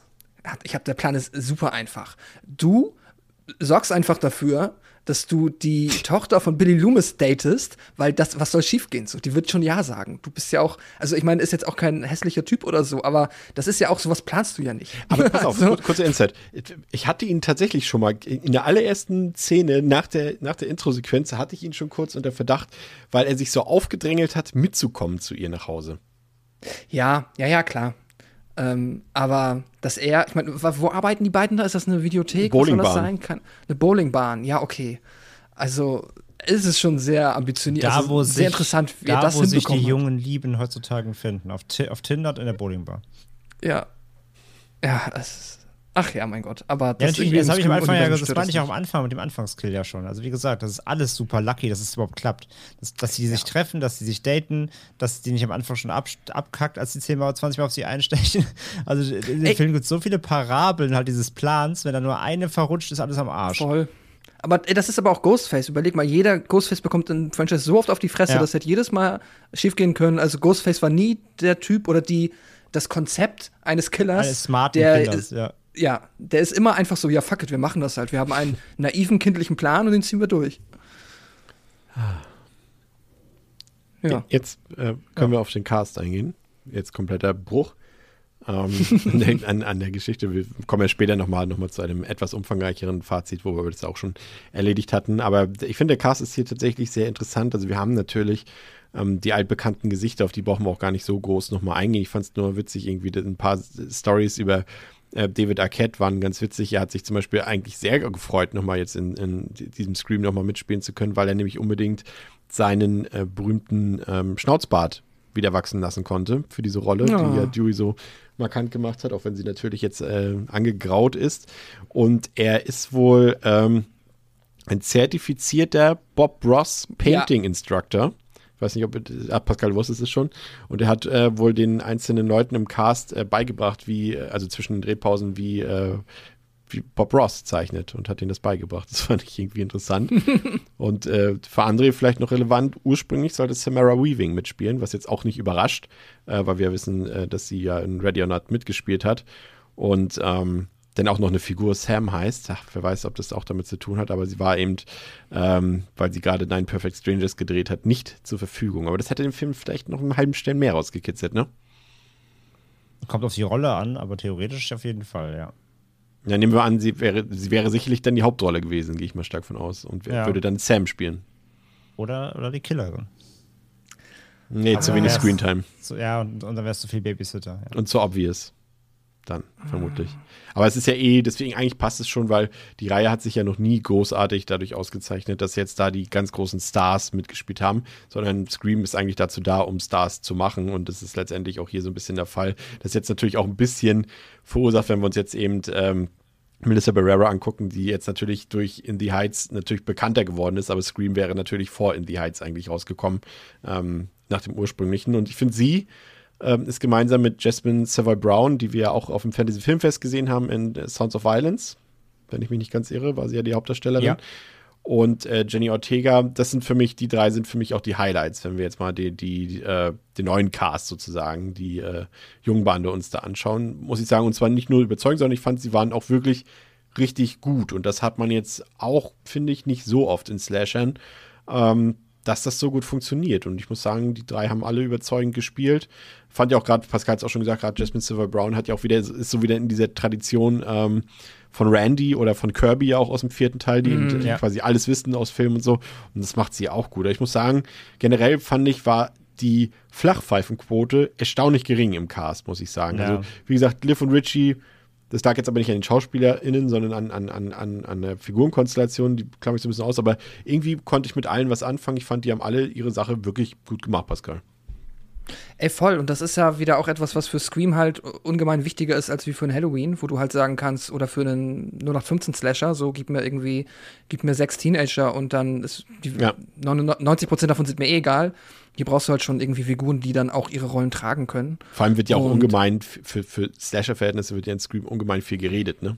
Ja, genau, eben. Und ja, ey, das, äh, ich find's auch super. Ich hab, äh, ich find Melissa Barrera klasse. Ich find, muss sagen, ihre Figur jetzt halt wiederum, das wäre noch so das Einzige, ähm, wo ich halt hoffe, dass sie jetzt nicht zur neuen Sydney wird, ist halt, weil ich die Figur von Sam nicht so charismatisch fand irgendwie. Ich fand, die war stellenweise ein bisschen arg unsympathisch. Aber das ist halt so, wie die Figur geschrieben ist. Da kann jetzt Melissa Barrera nichts für. Das hat sie alles klasse gemacht. Ich mag auch, ähm, auch von den Jungs fand ich auch äh, Dylan Manette, den kann man jetzt mögen oder nicht mögen. Hat auch ganz fürchterliche also es ist, glaube ich, jetzt sein erster guter Eintrag im Genrebereich, äh, was ich toll finde. Und ähm, Gott, wie heißt der genau? Mason Gooding, den äh, habe mich so gefreut, den zu sehen, weil ich den halt sehr in, hatte keine große Rolle, aber ich liebe halt Booksmart und da spielt er halt auch ein Chat Stimmt, ja. und ja. Äh, macht er auch ganz gut. Der ist halt super charismatisch, der ist halt irgendwie toll. Muss ich er allerdings halt auch- korrigieren, Dylan Minnette hat übrigens noch, du erinnerst dich noch grob vielleicht an Don't Breathe. Oh, fuck. Ja, da hat er schon mal, er hat schon mal einen guten Horrorfilm gedreht. Upsi, Upsi Daisy. Ja, stimmt. Äh, genau, Dylan Manette, deswegen noch, also klasse Typ. Und ja, Mason Gooding ist toll. Und auch der Chat ist halt, er ist halt auch, er ist halt kein American Pie Chat, der halt auch noch ein Duschbag ist, sondern er ist halt irgendwie nett. Keine Ahnung. Finde ich super. Cast klasse. Der ist übrigens Jenna Ortega. André hat das vorhin schon richtig gesagt. Ich habe das irgendwie mit Jenny irgendwie verwechselt, weil es halt nahe liegt. Ähm, ansonsten überlege ich gerade. Ja, äh, Kyle Garner hat ja auch noch mitgespielt. Äh, in dieser ganz kleinen Nebenrolle dort, aber auch schön schon direkt die Referenz, André. Du erinnerst dich an sein Jason Voorhees-Tattoo auf dem Oberarm? Ja. Er spielt ja da den, den Ex-Freund, oder nee, nee, nicht den Ex-Freund, diesen, ja, was ist er? Nennen wir Er ihn ist mal. ein Stalker-Dude. Also früher hätten sie ihn Rocker genannt in, in, in, früheren Filmen, ja, dieser Stalker-Dude. äh, aber wen hat er nochmal gestalkt? Liv, ne? Genau. Liv, das ist ja. richtig. Und ähm, er hat ja leider so ein bisschen äh, sein, ja, irgendwie Hollywood wurde für ihn, glaube ich, so ein bisschen zerstört. Ne? Er hatte ja damals eine der beiden Hauptrollen in dem Nightmare on Elm Street Remake. Mhm. Und das hat, glaube ich, so ein bisschen seine Karriere äh, ruiniert, würde ich mal fast sagen, so ein bisschen, dass er in dem Film mitgespielt hat. Obwohl eigentlich auch komisch, ne? Bei Rooney Ja, Mara hat es ja eigentlich auch nicht geschadet, zieht aber sich- bei ihm. Nee, der zieht sich schon durch. Der war dann auch, ein, das Problem ist seine Auswahl auch so ein bisschen. Red State hat er noch gemacht, der war auch nicht so geil. Ähm, dann, äh, also ich, ich, ich liebe den ja sowieso jetzt äh, spätestens wieder seit 2020, weil er ja die Hauptrolle in Dinner in Dinner in America, America, gespielt der war hat. toll. Und das ist ja für mich einer der echt der Highlight-Filme der letzten Jahre. Der war halt super. Ähm, und bei Cleansing Hour war auch dabei, diesem, ähm, wir streamen Exorzismus live ins Internet und alles geht schief, weil es dann echte Dämonen gibt, der war auch super. Ähm, also da hat er zwei gute Filme gemacht, auch gerade im Genre. Also das heißt, ja, doch, The America ist ja auch jetzt kein Horrorfilm, aber ist schon ein Genrefilm. Ähm, so Coming-of-Age-Genre, der war schon super. Ähm, aber er hat sich halt auch einige Male vergriffen, gerade so eben um die 2000er rum, wie du sagst, das Nightmare Remake, dann war er hier, Jennifer's Body war er drin, gut, das, das kann man machen. Aber auch diesen Haunting in Connecticut hat er gemacht, der war auch so ein, eher so meh, Haunted, Ha- äh, hier, äh, so Haunted House-Film. Also er hat schon auch viel Quatsch gemacht, das stimmt schon, ja. Ja. Aber ich mag den eigentlich echt ganz gerne so. Der, der ist echt ein charismatischer Schauspieler, so auch. Ja, also shady Charaktere kann er auch Und spielen. genau, so, so ein bisschen, und ja, so auch so ein bisschen Ruffle-Charakter. Er ist eigentlich der neue Skeet Ulrich, wenn man Ja, so will. eigentlich schon, eigentlich schon. Dafür ist er leider auch dann zu kurz im Film tatsächlich letztendlich. Und äh, ja, aber für mich mit das Highlight so ist für mich auch äh, tatsächlich Jasmine Savile Brown. Also die macht den Ja. Nerd super. Ja. Ähm, und die, die finde ich ja eh super. Die spielt ja jetzt gerade hier auch in, in Yellow Jackets mit, in der Sky oder in der, in der was ist es denn? HBO, ne? Sky, es Sky, ist HBO? Also Sky hat eigentlich das HBO-Programm, ja. Showtime, eine Showtime-Serie. Ah, okay. Äh, äh, genau, da spielt sie ja mit, ist super. Oder ähm, ich weiß, dass sehr, sehr viele äh, für sie auch äh, sch- geschwärmt haben bei äh, Leftovers. Ähm, eine Serie, die ich bis heute nicht gesehen habe, aber ja groß abgefeiert wird. Ähm, also ja, die ist äh, auf jeden Fall super. Die ist super Ja. sympathisch und, und charismatisch. Und, aber generell bin ich auch dabei. Ich fand den Cast generell sehr erfrischend und obwohl eben so viel es wird viel klug geschissen, aus, vor allem aus Metagründen. Aber trotzdem haben sie es geschafft, dass die Charaktere keine Arschlöcher sind. Also, die, sie, sie, sie, rein von der Rolle, teilweise wie sie geschrieben sind, müssten sie super nervig sein und super drüber und dir voll auf den Sack gehen, aber tun es nicht. Und das ist- haben sie das in allen Teilen gemacht. geschafft. Und das, ist ist eine, eine Sache, was die Serie oder die Filmreihe ja wirklich auszeichnet. Das haben wir eben gerade. Ich hatte eben schon ein Beispiel aus Teil 4 äh, Kirby genannt. Randy selbst ja auch. Und, und, und halt auch die meistens, die dann später als Bösewichte sich herausstellen, die hat man trotzdem irgendwie gern gewonnen. Und das ähm, schafft der Film irgendwie. In dem Fall ist es mit Amber nicht so ganz gelungen, finde ich. Aber generell spricht es auf jeden Fall äh, für die Reihe auf jeden Fall. Ja, und dann haben wir eben, wie gesagt, den Legacy Cast. Und das sage ich jetzt nur, um Legacy Cast zu sagen. Und über die haben wir letztendlich alles schon gesagt. Ich hatte jetzt nicht den Eindruck, als wären sie jetzt nur da gewesen, um, um Geld zu kassieren. Den Eindruck hatte ich nicht, ähm, gerade bei David Arquette nicht, weil er für mich sogar fast seine beste schauspielerische Leistung bis jetzt so, die ich von ihm gesehen habe, gebracht hat. Es sind ja auch nicht super viele Szenen, aber gerade die Szene zusammen, als, als Dio und, und Gail sich dort kurz aussprechen dort, ähm, hat er richtig krass gespielt, muss ich sagen. Hat mir richtig gut gefallen. Auch so, und er stand einfach, ich fand es einfach gut, dass er von den dreien so im Mittelpunkt stand, dass er auch so der, also der Held war, auch wenn er natürlich dabei stirbt in seiner Heldenaktion und so weiter. Aber das war so, wenn man bedenkt, wie Dewey angefangen hat, Mhm. Ne, als Polizist, als ängstlicher Polizist, den keiner ernst genommen hat und wie er jetzt hier quasi aus dem Film ausscheidet, eher, eher heroisch. Ähm, das fand ich richtig klasse und das hat er gut gemacht, ja. Und wie gesagt, äh, ja, bei Neve Campbell und, und ähm, Courtney Cox, ja, sie sind da. Aber das ist halt so ein bisschen das Problem, wie wir es vorhin gesagt haben. Die Story ist halt so geschrieben, dass die drei Figuren oder sag mal, die, die zwei Frauenfiguren aus dem Legacy Cast nicht notwendig sind. Der Film funktioniert komplett ohne sie auch, also sowohl inhaltlich als auch emotional und aber man muss, gleichzeitig muss man es wieder loben. Ich meine, welche Horrorreihe hat es geschafft, äh, drei ja, Hauptfiguren vom halt. ersten bis zum fünften Film mitzuziehen? Also selbst Jamie Lee Curtis hat ja mehrere Filme Pause zwischendurch gehabt bei Halloween und so weiter. Und das ist nur eine Figur, aber hier sind es einfach drei, äh, drei Schauspielerinnen und Schau ein Schauspieler, also zwei Schauspielerinnen und ein Schauspieler, die wirklich bei allen Filmen dabei waren in Hauptrollen. Offensiv, wie gesagt, etwas weniger ist. Aber das ist schon was Besonderes und das macht einen ja dann auch so emotional dabei, Pascal, ne? Ja, absolut. Ich fand das auch super und ähm, jetzt ist vor allem halt auch dadurch, dass halt Dewey dann hier gestorben ist, ist dieser Bann in dem Sinne gebrochen, dass ich halt sagen kann, ich wäre wahrscheinlich schon enttäuscht gewesen, wenn wir jetzt einen neuen Scream gehabt bekommen hätten, wo es dann halt wo die drei irgendwie nicht nochmal aufgetaucht wären, ja. auf eine gewisse Art und Weise, weil das ist genau das, was du sagtest. Das haben wir auch in dem anderen Podcast gesagt, wie cool es ist, dass es halt ein richtiges Horror-Franchise gibt, wo die Figuren so einen Stellenwert und auch die Schauspieler hinter den Figuren so einen Stellenwert haben, dass die immer dabei sein müssen. Aber jetzt, wo Dewey halt natürlich gestorben ist, wenn es dann einen nächsten Scream-Teil irgendwann geben wird, das ist quasi, die Erwartung ist nicht mehr da, dass das aufrechterhalten werden kann. Und dann ist es auch ganz clever, weil es dann sich wahrscheinlich ein bisschen leichter anfühlt, wenn dann vielleicht auch eine Courtney Cox oder so nicht nochmal Lust hat, irgendwie äh, da mitzumachen. Oder auch eine Neve Campbell. Dann kannst du halt jetzt viel einfacher sagen, wenn es noch einen Scream-Film gibt, dann brauchen wir den Legacy Cast jetzt nicht noch einmal anrufen und dann nochmal, ja, versuchen, die ranzuziehen. Ja. Was ähm, vielleicht ein bisschen zu kurz gekommen ist bei dem Film, André, finde ich, ist, ja, so ein bisschen. Aber das ist vielleicht auch einfach die Stilistik, die Wes Craven mit Scream auch geschafft hat. Also, die sind ja, wir sind uns ja einig, alle, alle fünf Filme sehen ja wirklich sehr hochwertig aus. Es ist ja absolutes Hollywood-Niveau, Produktionsniveau. Ähm, da ist ja auch dementsprechend, da gibt es ja auch keinen Teil, in dem jetzt nicht ordentlich Geld reingebuttert wurde. Das muss man ja auch sagen. Das ist ja natürlich auch ein Unterschied zu allen, fast allen anderen Horrorreihen, ne? Ähm, oder zumindest Slasher-Reihen auf jeden Fall. Ähm, aber ich, mir hat so ein bisschen gerade, wenn man sich so an Ready or Not erinnert, und hier ist derselbe Kameramann zum Beispiel am Werk äh, mit äh, Brad Jutkiewicz, ähm, der übrigens auch den neuen äh, Scott Derrickson-Film ähm, geschossen hat, The Black Phone. Ähm, und, und, und, und dieselben beiden Regisseure sind dabei. Da habe ich ein bisschen was anderes erwartet, aber ich glaube, sie haben wahrscheinlich einfach gesagt, wir behalten die Stilistik von Wes Craven bei und bringen da eher weniger von uns rein. Ist jetzt meine Mutmaßung, zumindest hat es jetzt diesen Eindruck bei mir hinterlassen, André. Ja, würde ich genau unterschreiben. Also wirkt genau so. Dass sie da kein, also sie haben ja keine Experimente gewagt, aber ich glaube, das war genauso gewollt. Also ich glaube, da haben alle gesagt, wenn wir hier schon dieses Requel, Retelling-Ding machen. Wenn wir diese Legacy erben. Wenn wir diese Legacy erben und weitertragen wollen. Nee, es passt ja zum Konzept. Also das wäre ja komplett konträr gewesen, wenn sie quasi alles wieder aufgreifen, alles mhm. retellen, äh, requellen und dann wäre aber wie der Look plötzlich irgendwie komplett äh, anorganisch zur ganzen Reihe davor. Nee, nee, das merkt man schon eigentlich nicht. Also alles, wie die Kamera steht, wenn Ghostface auftaucht, wie, wie die Opfer äh, Killer-Komposition des Bildes ist, da ist, das ist ja komplett Scream. Also da haben sich ja wirklich alles angeguckt vorher und das genauso nachgeschossen, so von den, von den Elementen her. Ähm, also da gibt es keine einzige Szene, die sich irgendwie extraordinär aus dem Fenster lehnt.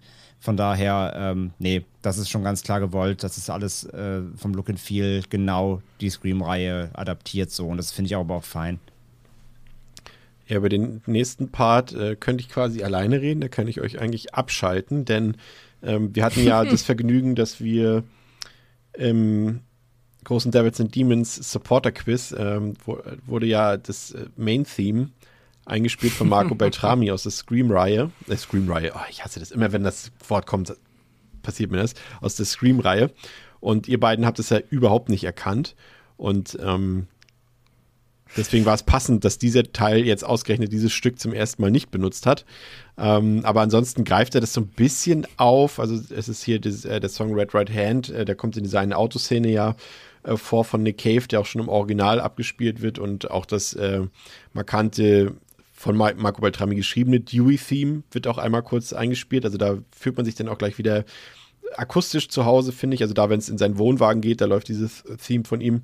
Aber ansonsten fand ich jetzt den Score von Brian Tyler eher sehr unauffällig, um es mal zurückhaltend auszudrücken. Also das musikalisch mir eigentlich bis auf diese zwei, drei Stellen gar nichts aufgefallen und das ist schon überraschend, weil der Score von Marco Beltrami ja schon sehr streicherlastig ist und, und schon irgendwie markant ist, weil die meisten anderen Slasher-Filme eben nicht auf, auf Orchester und Streicher gesetzt haben. Ähm, war das immer schon was Besonderes bei Scream, aber irgendwie jetzt wirkt es doch ein bisschen 0815, aber ist euch wahrscheinlich jetzt auch nichts weiter aufgefallen, ne? Ihr könnt auch nicken, ja. ich sehe es. Erst einmal vielen Dank dafür, dass du uns jetzt auch hier noch immer blamiert hast. Gut, dass wir das dann auch abgeschlossen haben.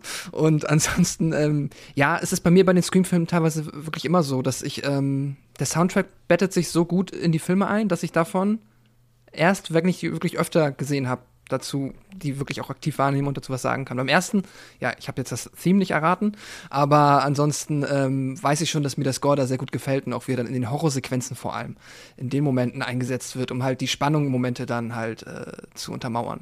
Das ist immer sehr stark. Das hat hier auch gut funktioniert, aber ich habe jetzt auch nichts mehr im Ohr davon. Das ist absolut richtig. Ja. Kommen wir jetzt zu den, zu den beiden Kernkompetenzen äh, der Scream-Reihe, nämlich äh, die Referenzen bzw. die Metaebene und natürlich dann noch vor allem die Horrorszenen auch nochmal ein bisschen ähm, ins Detail. Also wir haben ja schon erwähnt, ähm, dass natürlich kein Genre so sehr den Zeitgeist eines jeweiligen Genres einfängt, wie eben der Horrorfilm selbst. Also es ist immer also guckst du Horrorfilme, weißt du einfach, wann die spielen. Du erkennst es an allen möglichen Dingen dort. Das hast du bei keinem anderen Genre so sehr wie hier.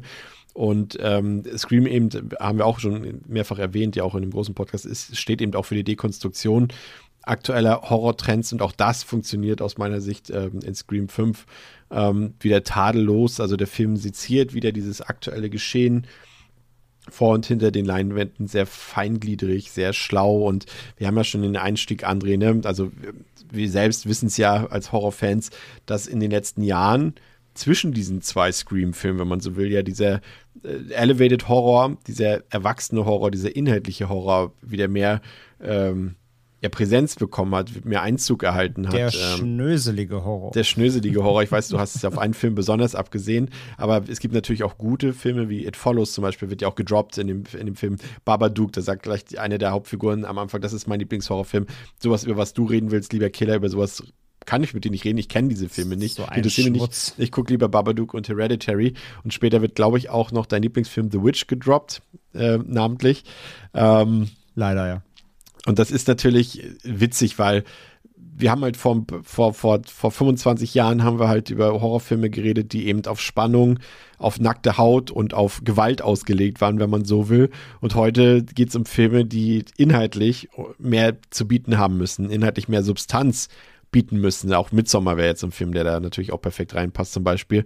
Und das sind zwei Paar Welten. Ne? Und ich finde das eigentlich ganz schön. Der Film dass der Film ja auch, er, er macht sich ja nicht lustig darüber, ne? Also er, er, parodiert ja keine Szenen daraus und auch dieser Elevated Horror spielt ja auch im weiteren Verlauf des Films keine Rolle. Da geht es ja, wir haben es ja schon gesagt, um Requels, um Legacy Sequels und sowas. Aber allein, dass es hier so gedroppt wird und dass so, so ein paar kleine Finden, äh, nicht Finden, so ein paar kleine, wie sagt man,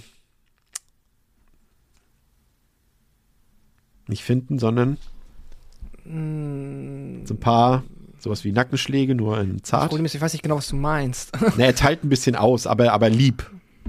Ach so, ja. Da gibt es auch ein Wort mit F, glaube ich, für, aber egal. Ja, und, und er macht das sehr, sehr respektvoll und liebevoll und es macht dann auch Spaß. So. Also gerade so in dieser Eingangssequenz äh, hatte ich direkt Bock dann auf den Rest des Films, André. Ich muss immer drüber nachdenken, was du meinst. Ich weiß es einfach nicht. ähm, ja, wie gesagt, äh, der, die Meta, die Metaschicht des Films ist halt wirklich, die Metaschicht ist metadick. Ähm, und zwar im wahrsten Sinne des Wortes. Also, wie gesagt, da wird ja wirklich alles im Sekundentakt gedroppt, also äh, was nicht nied- und nagelfest ist. Wir haben ja schon gesagt, es gibt ja allein diese Szene da, ähm, auf, wo sie auf dem Sofa alle sitzen. Also da wird ja, da wird im Grunde nochmal für die, für die Nicht-Scream-Kenner nochmal alles erklärt, was überhaupt dieses ganze Scream-Ding ausmacht, ja, wie man, wie man Filme sarkastisch persifliert und überhaupt. Also das ist ja so offensichtlich und äh, durchzieht, durchzieht den ganzen Film. Ja, ist ja nicht nur Elevated Horror, sondern natürlich auch wieder alle anderen äh, Meta-Gags irgendwie so weit und so weiter drin. Ähm, und dass, dass sie natürlich immer mit den, mit, den, mit den Fans da spielen, mit den Fanerwartungen spielen, ähm, die New School-Fans irgendwie da so ein bisschen abholen, aber auch die Oldschool-Fans und ja, wie immer halt auch jedem den, den Fingerzeig da geben, finde ich aber auch dann in Ordnung. Es ist halt, wie gesagt, es ist halt super stumpf. Also daran könnten sich, glaube ich, viele einfach stören, vielleicht, dass es einfach zu, zu billig ist. Also einfach wie so eine Liste Papyrus ausrollen und alle Namen vorlesen, ist natürlich jetzt nicht irgendwie clever. Ähm, aber trotzdem muss ich die ganze Zeit grinsen, weil es halt ja. einfach, weil es so sympathisch eingebettet ist, wie gesagt, dass die Figuren das auch alles sympathisch rüberbringen, dass es mich nicht gestört hat, obwohl es so simpel war. So. Und ähm, allein diese Anfangsszene, wie gesagt, die da telefonieren und, und sie sagt die ganze Zeit so, ja, nee, also da, mit deinem komischen Oldschool-Scheiß ist ja völlig stumpf. Also niemand will ja sehen, wie Leute einfach abgestochen werden. So, ich brauche schon ein bisschen eine Drama. So. Es, natürlich ist es witzig, wenn du gerade halt in dem fucking Scream sitzt. So. Und ähm, von daher, also so platt es war und so es ist halt, es ist halt ein sehr großer Bestandteil des Films, das muss man halt schon sagen. Ne? Also diese ganze Meta-Ebene, auch wenn sie in der Reihe immer drin war. Ich finde schon, dass der fünfte da auch nochmal so von der Frequenz her ist das schon, glaube ich, echt ein, hm. so die Hochphase fast schon. Aber ich würde dann den vierten schon mitzuziehen. Also das ist schon die konsequente Fortsetzung von der, von der Stilistik des vierten Teils. Da ist auch schon sehr krass viel mit Podcasts und allem drum und dran. Ja, das, ja, das, schon, das stimmt, das stimmt. Das ist schon da. Die beiden verdeutlichen das. Also die, sag mal so, ab Teil 4 war selbst den, dem letzten Produzenten klar, das ist unser äh, äh, Selling Point, den wir da mehr herauskristallisieren müssen, glaube ich. Aber ja, und das andere haben wir schon gesagt, also die, die Entwicklung im Horrorfilmbereich werden eben hier anhand äh, der Film in Filmreihe Step dargestellt. Das haben wir ja vorhin schon ausführlich besprochen. Und der Film, ja, und das ist jetzt der interessante Punkt, bevor wir noch ein paar kleine Feinheiten rauspicken. Das ist halt dieser Streitpunkt. Der Film macht ja Tropes auf. Und er macht sich auch lustig über Tropes. Er dekonstruiert sie, aber gleichzeitig benutzt die, dieser Film dieselben Tropes. Das ist halt immer dieses Thema, was man da aufmachen kann. Das kann man jetzt sehen, man kann sagen, er macht dieselben Fehler, das glaube ich aber nicht, weil dafür sind die Leute einfach zu schlau, die dahinter stecken. Ähm, da ist ja auch jemand wie, auch wenn er jetzt da nicht dran am Writing beteiligt war, aber jemand wie Kevin Williamson, der wird ja auch gesagt haben, Leute, ihr könnt das nicht machen so, sondern doch, ihr macht das jetzt extra, weil ihr dadurch euch selbst ja auch aus der Schusslinie nimmt, weil ihr euch selbst damit kritisiert. Gleichzeitig kannst du dann aber auch wieder, das hat äh, David Hein in seiner Kritik ja geschrieben, das macht die Sache aber nicht besser, nur weil ich weiß, dass das Schwachsinn ist, was ich hier zeige, ist es immer noch Schwachsinn. Das kann man jetzt so oder so sehen. Ich sehe es nicht so. Ähm, ich finde das eigentlich schön, wenn der Film seine Slasher-Tropes benutzt und sie aber gleichzeitig damit kritisiert. Ähm, weil er, er, er sagt es ja auch. Ich meine, da gibt es die eine Szene noch als am Anfang, äh, Pascal, als, äh, jetzt hätte ich ihn bei der Chili genannt, nicht Charlie, wie heißt er nochmal? Richie. Richie. Äh, Richie. Er ist mit, er ist mit einem zweiten Vornamen, da ist Chili. Richie Chili. Ja, Richie Chili äh, mit Sam im Auto sitzt und sie erzählt ja noch die Geschichte von Stab quasi. Also er kennt sie ja eigentlich, aber sie erzählt mm. ihm mhm. die und er sagt dann, yeah, that sounds exactly like John Carpenter's Halloween. So, und, und ja, genau. Scream is exactly like John Carpenter's Halloween. Also Stab durch Scream ersetzt, ne, logischerweise. Und, und das finde ich, das, das, ich liebe das. Ja, ey, ich auch. Das ist, das kann sich halt ein Scream rausnehmen. So, du kannst halt die Tropes einerseits irgendwie auf einer Metaebene äh, auf die Schippe nehmen und du kannst sie selbst im Film einsetzen und dadurch halt auch tatsächlich wieder Humor erzeugen. Und das ja. ist halt cool.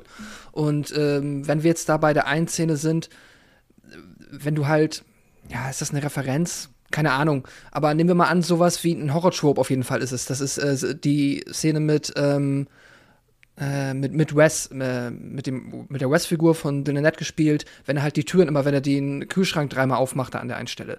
Das ist halt einfach dann auf einmal, es ist ein Trope, aber es ist witzig. Also ich weiß nicht, wie es bei euch in der Presseverführung war, aber als er das zum dritten Mal den Kühlschrank aufgemacht hat, hat das Kino gelacht einfach. Ja, und ich habe also auch gelacht. Pressevorstellung lacht grundsätzlich niemand. Deswegen, aber, aber, aber. das wäre die Stelle gewesen, da habe ich auch schon ein bisschen mit André drüber diskutiert, über diese Szene, weil sie, ich, ich fand sie auch erst, also im ersten Moment so, okay, er macht den Kühlschrank auf, da ist niemand, er macht diese, diese Tür da auf zu der Kammer, mhm. da ist niemand hinter. Und es ist ja letztendlich diese ganze Szene, und das finde ich faszinierend.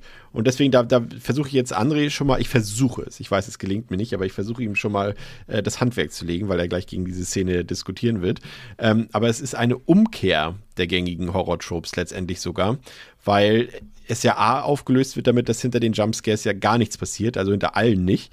Ähm, in dieser Szene und zeitgleich wird diese Figur von Dylan Minette, also von Wes, also umgekehrt, normalerweise passiert diese Szene exakt so, wie sie ist, einer Frauenrolle oder einer Mädchenrolle, je nachdem, welchem Metier der Horrorfilm Das ist eh super. Das ja, ist ja. fantastisch. Und es passiert eh vorher schon mal, weil Dylan Minette hat ja auch nicht zufällig diese Frisur, die eigentlich im Jahr 2022 niemand mehr trägt, diese blonden äh, Spitzen, diese Strähnen im Haar. Und da kommt irgendwie. Diese Freddie Prince Junior Haare. Genau, und da kommt irgendein so Typ, einer ein aus dem Volkskreis, und sagt, oh, ist aber geile Frisur. Und das würde der Frau passieren im Film normalerweise, mhm. dass sie da Strähnchen hat und da kommt eine, ein anderes Mädchen zu sagen, oh, du hast aber schöne Strähnchen. Und da passiert das dem Mann.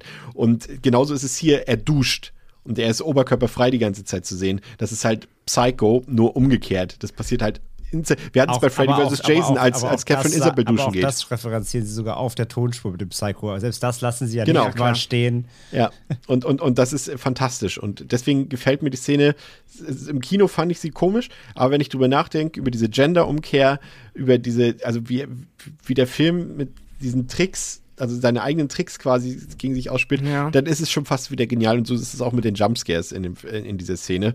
Und im Endeffekt ist diese ganze Sequenz zunächst erstmal mit dem, ich fand den krass an seiner, de, den Mord an seiner Mutter ziemlich krass. Auch dort vor der Tür draußen einfach. War mhm. schon durchaus heftig, kommen wir gleich im Horrorpart mal drauf. Aber diese ganze Sequenz auch sehr witzig, aber gleichzeitig auch sehr gut, muss ich gestehen. Pascal, zurück zu dir.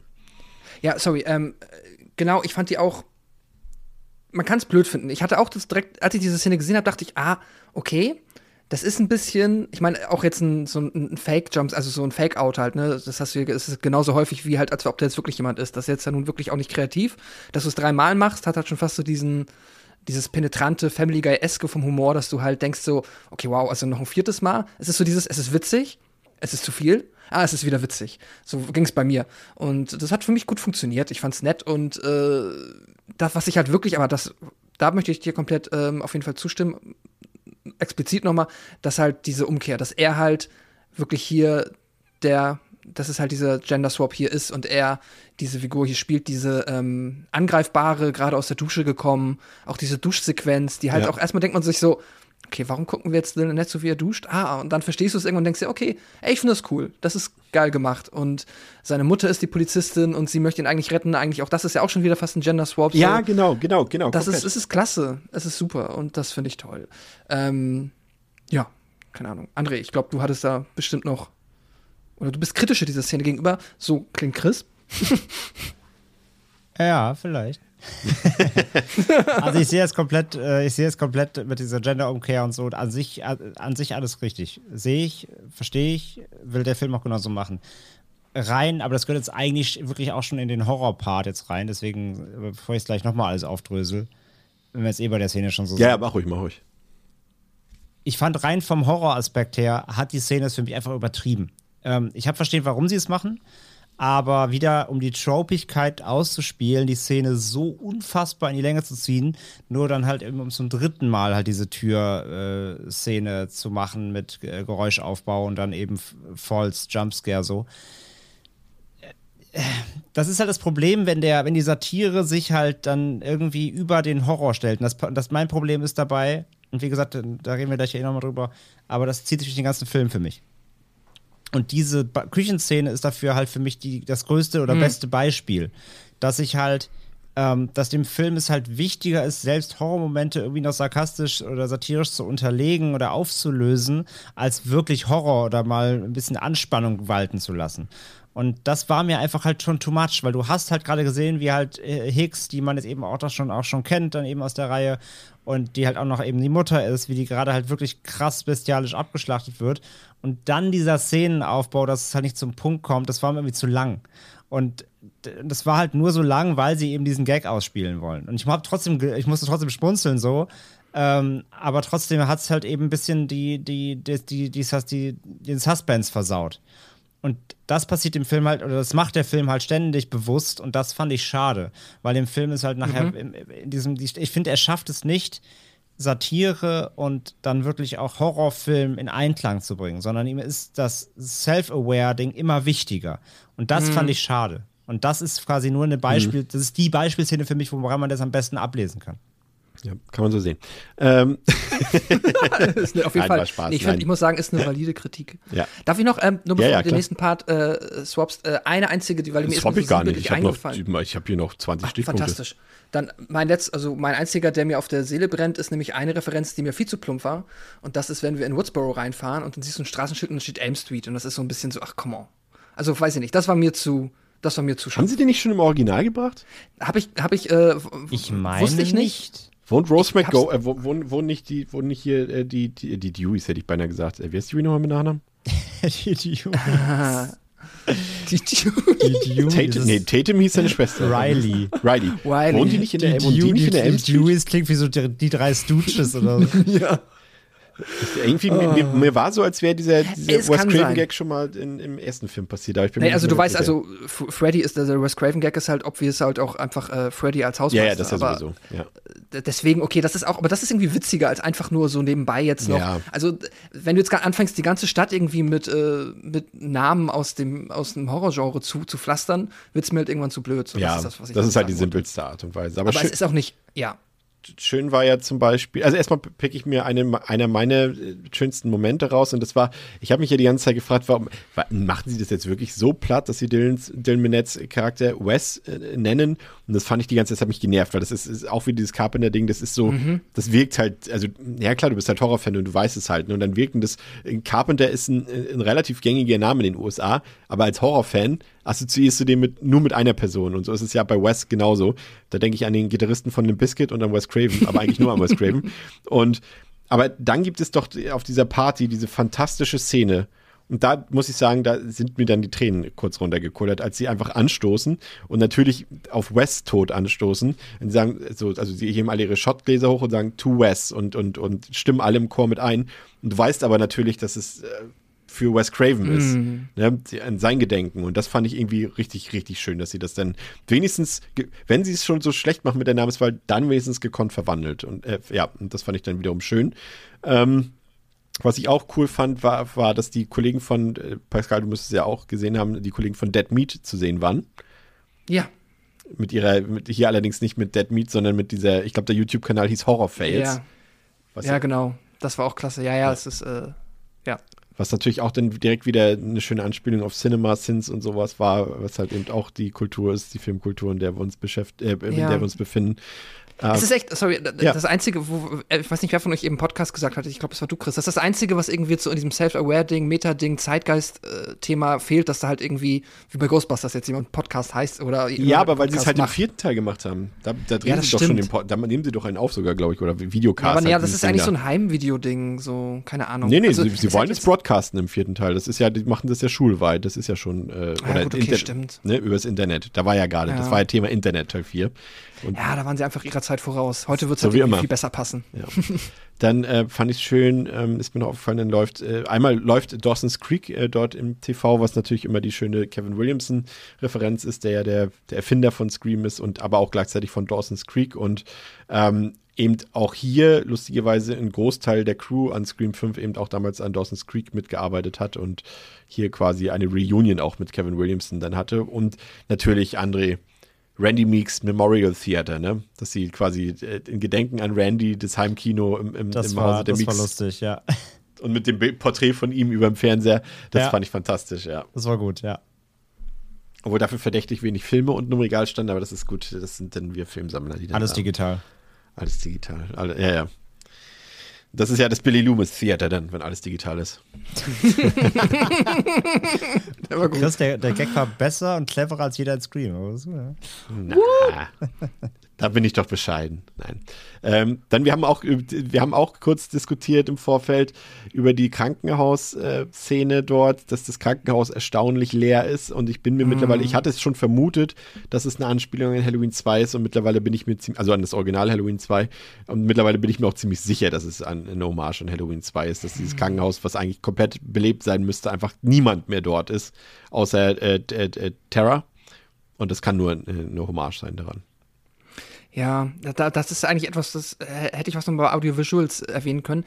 Ich habe da tatsächlich gar nicht an Hommage gedacht und hatte da über den Zeitraum und auch sonst ein bisschen fast schon das Gefühl, dass sich dieser Scream-Teil vergleichsweise klein anfühlt, was jetzt so die, also nicht davon, wie er aussieht, Keine also Massenszenen also, zum Beispiel, ne? Keine Massenszenen. Du hattest auch so, es gibt keine Szene in der Highschool. Du hast eigentlich ja. meistens nur die Figuren und es ist so ein bisschen das Große fehlt. Ich hatte immer das Gefühl, die Scream-Filme, gerade so zwei und drei an dem Campus oder an dem Filmset, fühlen sich groß an mit vielen, ja, der erste ganz ja vielen auch mit den ganzen Highschool-Szenen. Ja, genau. Ja. So, das hat mir ein bisschen gefehlt, muss ich sagen. Das wollte ich jetzt hier nochmal erwähnen, weil das gerade so gut zu dem Stimmt, Krankenhaus passt. Ähm, ja, das stimmt. Aber wenn es hier sogar eine Referenz ist, dann ist was ja wahrscheinlich also, sogar absichtlich. Nein, das ist jetzt meine Behauptung, weil ich mhm. fand es so offensichtlich irgendwie, weil sie auch so, äh, in dem Fall ja zwar im Rollstuhl, ähm, aber sich auch so langsam fortbewegt, wie Jimmy Lee Curtis im Original Halloween 2, wo sie sich immer so an der Wand lang zieht und so weiter. Also, ja. Aber vielleicht ist das auch, ich meine, warum soll man 2022 eine Referenz an Halloween 2 bringen, kann man jetzt auch fragen. Also vielleicht ist es auch einfach das, dass das Budget zwar da war, aber der Film doch eher klein gehalten ist. Das passt schon irgendwie auch. Also es ist mir auf jeden Fall auch aufgefallen, dass da jetzt nicht so, der Film ist nicht so lebendig, drücken wir es mal so aus. Mhm. Ja, das stimmt. Und halt mit ne? dem Krankenhaus, also wenn du jetzt wieder mit der Logik kommen willst, wo man bei Horrorfilmen sowieso immer, ich weiß, und dazu jetzt noch auch noch hier alles Meta und super clever und bla bla bla bla bla. Aber wenn es halt rein genau nimmst, ist es halt eine Bullshit-Szene, ne? weil es halt wieder so, ein, wieder so eine Szene ist, wo getan wird, halt im Krankenhaus, die die einzige Patientin quasi ist. Ja, das ist halt nee, ist nicht nur Patientin. Und und der einzige Mensch überhaupt. Genau, und es geht ja als Licht, es geht aus Licht aus, dass im Krankenhaus quasi überhaupt nicht passieren kann, weil, weil die haben mm. irgendwie 8000 Notaggregate, weil Stromausfall würde bedeuten, alle Geräte gehen auch aus und alle lebenserhaltenden Maßnahmen. Ja. Das, das, geht gar nicht. Aber wenn es die Referenz ist, dann geschenkt. So. Ja, aber es, wie gesagt, es ist ja auch kein, auch nicht mal am Anfang, als dort äh, Terra noch behandelt wird, wo die sich da alle treffen in, in ihrem Krankenbettzimmer und so. Du siehst ja keine Ärzte und keine Ärztinnen oder irgendwie sowas oder Mitarbeiterpflege, gar nichts. Naja, es gibt irgendwie nur die, Charakter die Hauptcharaktere. Ja, also du hast wirklich drei erwachsene Figuren im Film und das sind äh, Dewey, mhm. äh, Gail und, und Sidney. Sonst ist, glaube ich, wirklich. Ja, und, und hier Hicks. Ja, ja. Sam halt. Sam und Richie halt theoretisch, aber. Ja. Ja, die vergisst man, für, für mich auch halt aussehen wie zwölf. Ja. ja. Das merkst du schon daran, dass ich auch dachte, die sind gerade mal 18 oder 19 im Film. Also von daher. Ja, auf jeden Fall ist der Film wieder, wir haben jetzt definitiv nicht mal im Ansatz alle Referenzen da aufgezählt, aber das ist ja jetzt auch nicht unsere Aufgabe, das könnt ihr dann auch selber entdecken. Und das ist ja auch das Schöne daran, wenn man den Film dann öfter guckt, dass einem ja noch viel mehr Sachen dann irgendwann auffallen. Wir haben den jetzt halt äh, nicht die Möglichkeit eines Rewatches gehabt, ähm, logischerweise. Aber das gibt da bestimmt noch definitiv genug zu finden dort in diesem Film. Ähm, kommen wir nochmal auf den Horroranteil zu sprechen, der ja auch ein bisschen, ja, schon ein paar andere Sachen mit sich gebracht hat. Also ich muss ja zugestehen, dass Scream für mich abseits von ein paar einzelnen spannenden, schaurigen Sequenzen ja nie jetzt super gruselig war. Also das war auch nie die Absicht, glaube ich, der Filme. Ähm, und da liefert jetzt auch der neue, aus meiner Sicht nicht wirklich was anderes. Ähm, aber es sind halt eben das, was wir ursprünglich schon mal erwähnt hatten, auch im, im Vor vorangestandenen ähm, Fazit, es fehlen halt die erinnerungswürdigen Sequenzen und die hast du halt eben in den anderen Teilen schon ein bisschen gehabt. Im dritten Teil hast du eben dieses Filmset gehabt. Du hast im, im zweiten Teil, wenn ich allein, also das ist für mich immer noch eine Gänsehautszene mhm. im Kino ähm, und auch im ersten Teil gibt es genug davon. Und hier es ist am ehesten, finde ich, ist es die komplette Krankenhaussequenz. Es ist am ehesten das, was ich mit Spannung, Grusel und Horror in Verbindung bringe, weil das auch gut gemacht war. Auch der, klar, unrealistisch, wie André schon gesagt hat, aber als dann im Krankenhaus das Licht aus war, war auch schon eine schöne Farbstimmung dort. Der Angriff von, von Ghostface dort und wie Dewey auch zurückgeht und sein Ton, sowas, das hat, war für mich die, die horrormäßigste Sequenz im Film.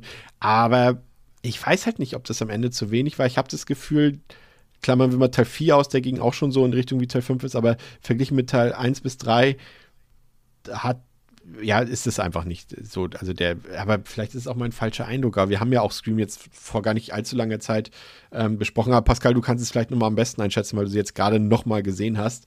Ich glaube nicht, dass mein Eindruck sich da widerlegen lässt, oder? Ähm, was jetzt so erinnerungswürdige Szenen angeht, würde ich dir auf jeden Fall auch Gerade was Horror find, angeht. Ja, und was Horror angeht, ja. Auch was André gesagt hat. Das ist tatsächlich definitiv, der Film ist, finde ich, von den Scream-Filmen am meisten daran interessiert, eigentlich äh, alles irgendwie mit entweder wirklich Humor oder mit einer Metaebene und einer Referenz oder einem Trope ähm, zu unterfüttern, dass er halt ganz viel Wert darauf legt. Ich würde auch sagen, ja, Krankenhaus. Ich finde auch ähm, die Opening-Szene ist halt von der, und es ist bei mir halt auch wirklich, es ist bei Scream nie Grusel, es ist immer Spannung und es ist immer halt Suspension. Also und, und die Frage, Aufbau wann, von, ne? genau, der Druck, wie geht es aus, wann passiert es, überlebt die Figur es oder überlebt es nicht. Das gibt es hier schon ein paar Mal. Das ist nicht so verkehrt. aber auf keinen Fall so gut. Auch wie im zweiten, wenn wir die, die ganze Sequenz, wenn sie draußen rumlaufen und versuchen rauszufinden, wer gerade mit ihnen telefoniert, äh, die ist auch fantastisch. Ja. Was ich aber dann wieder hier cool finde und was ich, es ist halt nicht die erinnerungswürdige Szene, aber ich finde die Inkarnation von Ghostface klasse. Wie Ghostface in den Momenten, wenn er dann halt nicht nur am Telefon ist, da ist er okay, aber wenn er dann wirklich zur Sache kommt, da finde ich ihn super. Es gibt ein paar richtig geile Shots, wie Ghostface hat mit diesem geilen, dieses Gesicht, ich lieb's ja halt auch, wie er dann halt, ich glaube sogar Dewey ins Gesicht guckt, während er stirbt. Und da ist es, klingt so blöd und schon fast esoterisch, aber ich finde, da ist so viel Ausdruck in dieser Maske, keine Ahnung. Ist einfach gut inszeniert. Ja. Ghostface ist äh, cool, er hat äh, auch wie er sich bewegt, wie er, also dieser super simple Kill am Anfang, an dem, ähm, äh, hier an dem, an dem Stalker-Dude, ja. da, wenn er ihn mal so ins Messer sticht, fast so spielerisch so, tak, tak. Das ist irgendwie cool, keine Ahnung. Und das fand ich super, aber ansonsten, leider ja, muss man sagen, hat er, was so diese Spannungsmomente angeht und so ernsthafte Verfolgungsjagden, hat er wahrscheinlich im Franchise am wenigsten. Und du hast ja, das finde ich schön, dass sie es auch immer wieder aufgreifen, trotz dessen, dass es Scary Movie-Filme gibt und die das bis aufs äh, Dämlichste ja parodiert haben, ähm, dass trotzdem man immer merkt, dass es eben, wie gesagt, wir werden es schon kein Jason Voorhees, kein Michael Myers ist, sondern da sind, sind ganz normale Menschen wie du und ich quasi drunter unter diesem Kostüm und dementsprechend äh, sind die jetzt auch keine ausgebildeten Killer.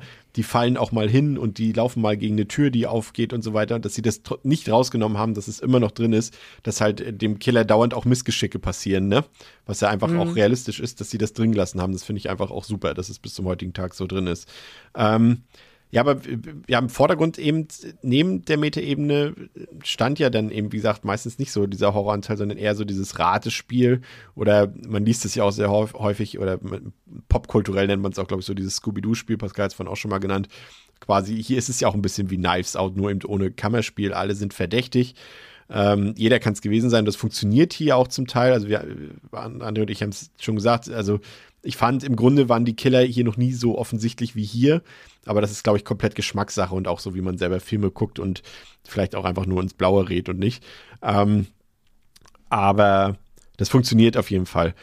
Und André, es ist der, also ich würde behaupten, es ist der brutalste Film der Reihe bis jetzt. Also zum einen finde ich, also die, die Reihe hat sich ja nie dadurch ausgezeichnet. Es gab zum ersten Teil diesen einen am Anfang den Kill mit den Gedärmen ähm, und, und äh, ab und zu mal vielleicht ein bisschen was härteres, aber hier finde ich sind schon, der ist, der ist, also im Vergleich zu vielen Sachen, die wir in den letzten Jahren gesehen haben, ist der relativ harmlos, ganz klar. Ähm, aber er ist trotzdem im Kanon, finde ich, der härteste. Ähm, und hat auch ein paar so, wenn, wenn man an den Kill an äh, Wes denkt, wie er dieses Messer dort in den Hals äh, kriegt und so das am anderen Ende auch wieder rauskommt, so oder an der Seite so, weil es irgendwie gar nicht so richtig getroffen ist und so. Da hat schon ein paar ganz gute Momente, aber er passt sich eben auch dem, auch hier dem Zeitgeist an, ne? Und da frage ich mich halt, ob, da ist es in dem Fall keine Parodie. Ich glaube, du kannst halt so einen Slasher nicht mehr heutzutage verkaufen, wenn er so zahm ist, in Anführungszeichen, wie die alten Teile, ne?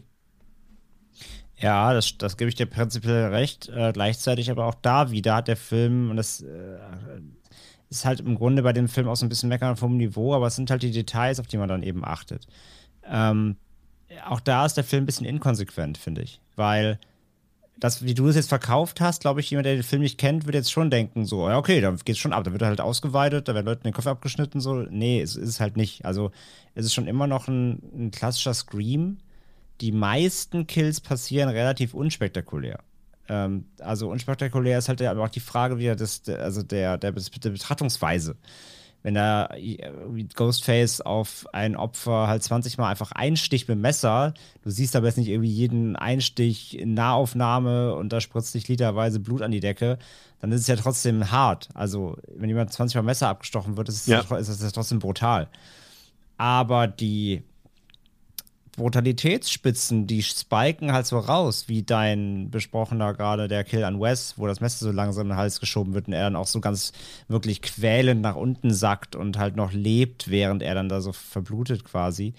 Ähm, also es, es gibt da so krasse Momente, die so rausstechen, die halt die Brutalität kurz so ums 300-fach-prozentige anheben, dann geht es wieder runter auf ein normales Scream-Level. Und das fand ich ein bisschen strange, als ob sie sich, weiß ich nicht, als ob sie jetzt nicht sich getraut haben, da All-Ins zu gehen, ob die Production gesagt hat, ey, wir müssen auch noch immer noch so ein bisschen low machen bei Scream, ist jetzt kein Schlachtfest hier. Also das habe ich nicht ganz verstanden, dass sie im einen Moment komplett right gehen und wirklich extrem hart und mit Quälen noch und so und äh, da langsam, langsam zugrunde gehen. Und im anderen Moment, wie bei dem, ähm, hier bei, bei, ähm, ah, wie heißt er? Bei äh, Kai Gellner, dass da halt einmal kurz in die, in die, Hals, in die Halsschlagader gestochen wird und dann, ja, es ist auch hart, wie es da so rausspritzt, wie gesagt, aber die, die, die Ver Vergleich halt, ne? Also die, die, im Vergleich sind die, sind die Kills sehr unterschiedlich hart. Und das, das habe ich aber nicht ganz verstanden, warum so ganz so irgendwie. Also ich finde die alle, alle Kills waren okay, so bis für, für den Scream alles sehr, sehr solide. Aber sie unterscheiden sich halt so im Gewaltgrad irgendwie teils extrem. Das habe ich nicht verstanden, warum.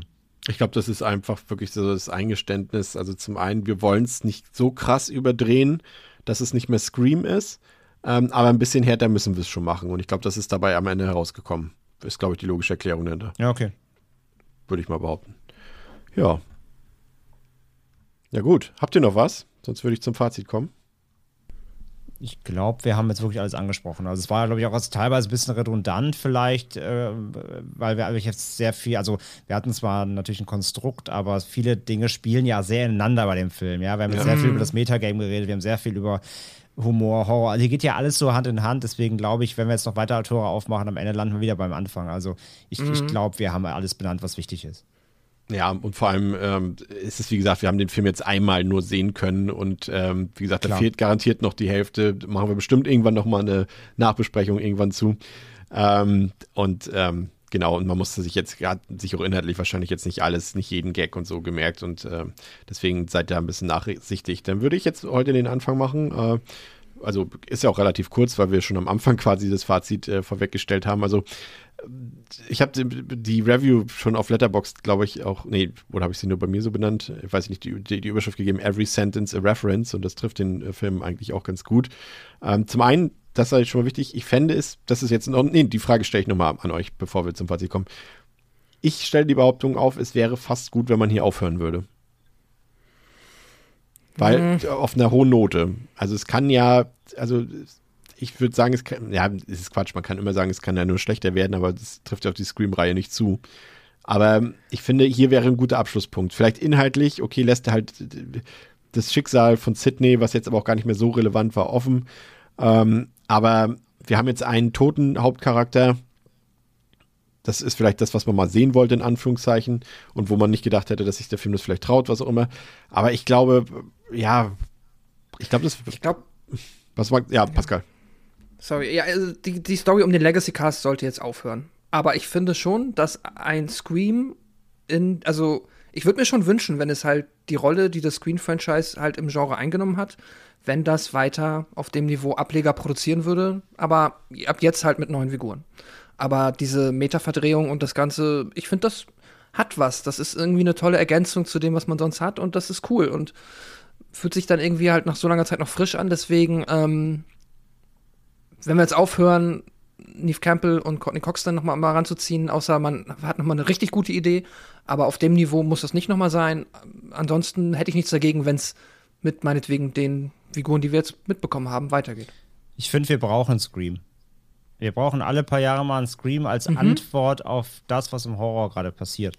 Als Bestandsaufnahme genau. so quasi. Und äh, genau, es soll natürlich hoffentlich auf dem Niveau, wenn bleiben. Aber ich finde, so, ich find, so ein Scream hat sich da seinen Platz erarbeitet und man sieht jetzt auch ohne Wes Craven, also seine Legacy, äh, kann weiter durchgeführt werden. Gib bin Pascal, nimm endlich die anderen jetzt wirklich komplett raus oder lass sie alle sterben, endlich im nächsten Film.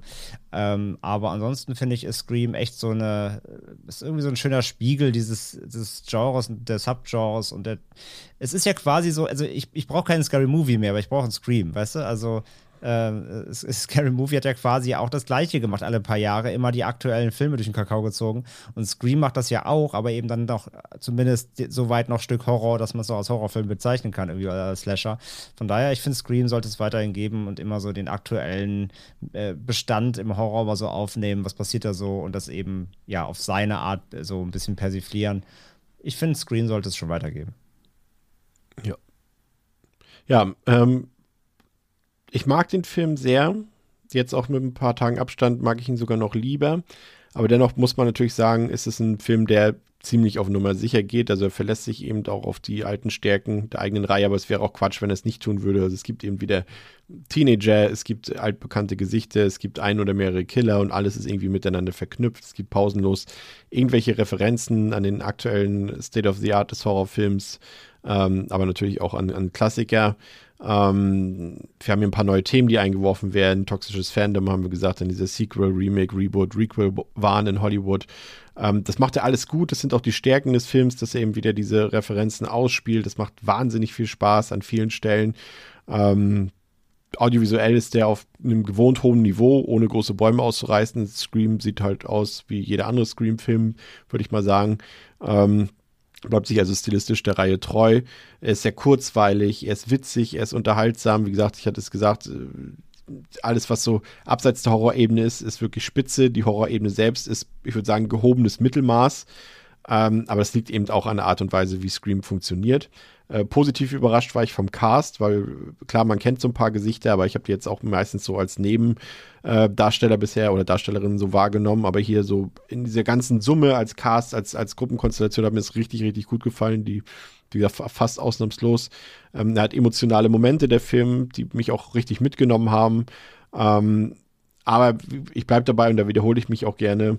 Der Schwachpunkt des Films sind eben diese erinnerungswürdigen Szenen, die, über die man halt auch länger redet und die man immer wieder rauskramt, wenn man irgendwie über Horrorfilme redet und so weiter, die fehlen hier größtenteils. Vielleicht entwickeln die sich auch erst noch, aber ich habe das Gefühl gehabt, bei allen anderen Filmen der Reihe war das irgendwie gleich klar. Diese Szene ist jetzt eine Szene, die bleibt in Erinnerung. Aber ansonsten ist am Ende alles wie immer, würde ich sagen. Also wer die bisherigen Scream-Filme zu schätzen wusste, der wird auch mit dem neuen Film definitiv seinen Spaß haben. Und wer nur Teil 1 mochte, wird auch vermutlich weiterhin nur mit Teil 1 zufrieden sein. Und wer Slasher ohnehin nicht mag, äh, der wird sie auch durch Scream 5 nicht mehr mögen. Für mich ein sehr gelungener Auftakt ins Horrorjahr 2022 und ähm, da bleibe ich jetzt auch nach zweieinhalb Stunden mit euch bei vier Sternen von fünf. Erstmal an dieser Stelle. André. Ja, ich mach's noch, noch mal ausholen. Ich, ich, ich mach's kurz, noch ja. kürzer als du. Äh, ähm, ja, vorangegangen, das äh, Fazit ja vom Anfang. Also nochmal so mit quasi Spoiler-Part. Ähm, also Scream ist auf jeden Fall ein viel besserer Film geworden, als ich befürchtet habe. Also ich hatte echt schon mit einer Gurke nicht gerechnet, aber ich hatte, ich hatte eine befürchtet, dass sie irgendwie diesen Drive nicht hinkriegen, dass es sich nicht als Scream anfühlt. So, und das haben sie halt alles widerlegt. So, es ist ein Film, der Scream schreit. Ha! Den muss ich kriegen, sorry. Ähm, und sie haben einfach Wes Cravens ähm, Idee und, und alles, was die Reihe irgendwie ausgemacht hat, egal ob audiovisuell, inhaltlich und so weiter. Sie haben einfach hinbekommen, das weiterzutragen wie Chris auch sagt, sehr safe. Also da gibt es keine großen Wagnisse, da gibt es keine großen Überraschungen. Das spielt sich alles so aus, wie man es dann doch als Fan letztendlich erwartet, aber vielleicht auch so ein bisschen will. Also es ist ja, es ist halt die ganze Zeit, du bist hin und her gerissen zwischen, eigentlich finde ich das alles gerade cool, was da passiert. Und ich grinse eigentlich die ganze Zeit, aber ich kenne es halt auch irgendwie schon. Und das ist gleichzeitig wieder irgendwie cool, aber auch wieder nicht. Also, ne, hätten sie was ganz Neues gemacht, hätte es auch eine Katastrophe werden können. Von daher, ich finde jetzt so, wie er geworden ist, mit den ganzen Meta-Gags, mit, ähm, mit, den, mit, den, mit dem Legacy-Teil, so, der halt ein bisschen unnötig ist, aber er ist halt okay eingebaut. Es funktioniert alles gut, der Cast ist gut. Wie gesagt, bisschen Typecast, vercastet, finde ich eben bei der, ähm, hier bei, bei Amber eben, bei Mikey Madison. Aber da kann halt sie nichts für. Aber das war mir halt, wie gesagt, direkt klar aber wird nicht jedem so klar sein wie mir wahrscheinlich. Von daher, das ist auch vielleicht mein persönliches Problem, so ein bisschen natürlich auch, wenn man da einfach zu schnell auf die Lösung kommt, glaube ich. Ähm, und ja, und wie gesagt, mein größter Kritikpunkt sonst ist halt, dass er halt es nicht für mich schafft, wirklich den Suspense aufrechtzuerhalten, weil er zu oft dann trotzdem immer noch den äh, Gag-Part oder die Satire noch gleichzeitig mit ausspielen will und das geht oft schief. Und daher ist den Scream 5 auch für mich, glaube ich, so von allen der, der die Suspension-Rate ähm, nicht auf ein konstantes Level kriegt, was ein bisschen schade ist so. Aber letztendlich trotzdem hatte ich eine sehr gute Zeit mit dem Film und ich finde, dem kann man jedem Scream-Fan ans Herz legen. So, damit kann man auf jeden Fall sehr viel Spaß haben. Das macht, das unterscheidet ihn auch, obwohl er die gleichen Mechaniken bedient, wie dieses Requelling eben, wie ja. in Matrix 4 zum Beispiel eben, der ich einfach als, als Film an sich nicht so unterhaltsam fand. Also ich habe sehr viele Fragen bekommen, jetzt auch schon im Netz, so, warum gibst du jetzt wie Scream dreieinhalb und, und Matrix waren nur zweieinhalb bei dir so. Und ja, das ist halt genau das. Scream macht als Film, trotz der ganzen Dinge, die er jetzt halt hier macht, eben und die man jetzt schon aus dem Kino kennt, macht trotzdem einfach Spaß. Und das war bei Matrix zum Beispiel nicht so. Der war die Hälfte der Zeit irgendwie lahmarschig so. Und also es liegt ja auch immer daran, wie es umgesetzt wird. Ja, ein Ghostbusters hat es für mich noch besser gemacht, weil sie dazu noch, noch, eine, noch eine frischere Story irgendwie erzählt haben. Also es sind Nuancen letztendlich. Ähm, Chris guckt gerade sehr komisch. Ich finde, Scream, ja. äh, Ghostbusters hat, das, hat dieses ganze Nostalgie-Ding für mich noch besser, noch runder in einem Konzeptguss verpackt. So, ich finde, Scream stolpert dann eben dann doch teilweise. Aber der hat ja sogar dieselben Bösewichte. Bitte? Der hat ja sogar dieselben Bösewichte. Ja, die, hier der quasi auch, nur mit neuen Gesichtern so. Also es ist trotzdem der gleiche Film. Aber wie gesagt, ich finde, Scream stolpert dann doch zu oft über seine eigenen Referenzen, als dann wirklich nochmal ein eigener Film zu sein. Das hat eben zum Beispiel für mich ein Ghostbusters insgesamt runder geschafft. So. Aber er, er reiht sich halt ein in diese Retelling-Geschichten, wie gesagt, der, das Witzige dabei ist, wäre Scream rausgekommen, als er sollte, als er fertig war, wäre vielleicht sogar der erste dieser, dieser neuen Meta-Filmreihe ja. geworden. Jetzt ist er quasi der letzte, der kommt. Von daher, auch das kann man ihm eigentlich nicht vorwerfen. Aber natürlich muss er sich gefallen lassen, dass Leute sagen werden, ja, aber das ist jetzt wie Matrix und Ghostbusters so. Es ist halt schwierig so. Für mich hat es funktioniert letztendlich, ich hatte Spaß. Dreieinhalb gute Sterne. Pascal. Ja, ähm, Genau, was ich am Anfang des Podcasts gesagt habe bezüglich meiner Erwartungen, habe ich auch da schon gesagt, äh, die wurden erfüllt. Ich hatte eine klasse Zeit, ich hatte sehr, sehr viel Spaß im Kino. Ich war angespannt, ich habe über die Witze gelacht. Ich fand, ich war froh, dass der Film immer noch für mich genauso witzig ist, wie es eigentlich auch die anderen Teile sind. So, das ist halt für mich immer vergleichsweise wichtig, gerade bei den Scream-Filmen. Das klappt ähm, und ja, ich glaube, über was mir besonders gut gefallen ist, hab ich, haben, wir, das haben wir alles sehr gut herausgearbeitet. Ähm, deswegen habe ich jetzt schon das Gefühl, dass vielleicht sich meine dreieinhalb irgendwie so ein bisschen schräg anfühlt. Aber ja, es sind halt dann so die Sachen, wo ich halt später darüber nachgedacht habe, dass ich halt irgendwie das Gefühl habe, diese Lücke mit der Mutter stört mich mehr, als es vielleicht sollte. Ich mochte halt auch die Figur von Sam nicht so sehr. Ich hatte die Bill Loomis-Nummer, fand ich auch nicht so blöd, äh, fand ich auch nicht so gut. Und es ist halt das, was ich kurz erwähnt hatte, wirklich, dass ich so ein bisschen es schade fand, dass der Film sich im Vergleich zu den anderen, im vierten kann ich es jetzt gerade nicht so aktuell sagen, aber zumindest zu den ersten drei, sich halt so vergleichsweise klein anfühlt. Obwohl er jetzt auch nicht hässlich aussieht und auch nicht wenig Budget hatte, aber halt dieses, es fühlt sich halt an wie eine kleinere Produktion irgendwie. So, du hast irgendwie nicht, du hast nicht den Schulcampus, du hast nicht dieses riesige Set, äh, wo sie Step 3 drehen, sondern alles ist irgendwie ein bisschen, wirkt halt so Woodsboro auf Sparflamme. Du hast wenig Leute, die hin und her laufen. Es ist halt alles sehr, ja, ich kann es immer nur wieder sagen, klein. Das sind so die Sachen, die mich dann irgendwie jetzt bei der Wertung auf eine dreieinhalb getrieben haben. Aber ob das dann beim nächsten Mal, wenn mir noch mehr auffällt oder wenn mich andere Sachen weniger stören oder ich vielleicht auch Sachen verstanden habe, die ich jetzt einfach übersehen habe, ob es dann eine vier wird, wer weiß es. Es ist auch nicht so wichtig, ehrlicherweise. Ich hatte super viel Spaß und bin super glücklich, dass Scream weiterhin gut funktionieren kann. Und ich hoffe einfach, dass, ja, ich bin auch bei André, ich finde schon, ja, doch, also du hast schön gesagt, wir brauchen Scream irgendwie so. Und ja, kann ich jetzt nur Daumen drücken, dass es beim nächsten Mal noch genauso gut oder noch besser wird. Und bis dahin haben wir jetzt noch einen Film mehr, den man sich regelmäßig, mindestens einmal im Jahr, meiner Meinung nach, angucken sollte. Sehr schön. Ja, vielen Dank. Ähm, ja, danke, dass ihr wieder dabei wart. Äh, falls ihr jetzt überhaupt an dieser Stelle äh, soweit gehört habt, äh, wenn nicht, falls ihr dann später das nachgeholt habt, trotzdem vielen Dank. Ähm, wir hören uns in der nächsten Woche wieder, ähm, wenn wir unseren Beitrag zum diesjährigen Japanuary leisten. Wir reden nämlich über Kiyoshi Kurosawas Puls-Film. Ähm, aus dem Jahre 2001. Könnt ihr euch äh, gerne schon darauf vorbereiten. Das wird äh, schön und geistreich. Und äh, bis dahin wünschen wir euch eine schöne Zeit. Geht ins Kino, guckt euch Scream an. Ciao. Macht's gut. Ciao. Tschüss.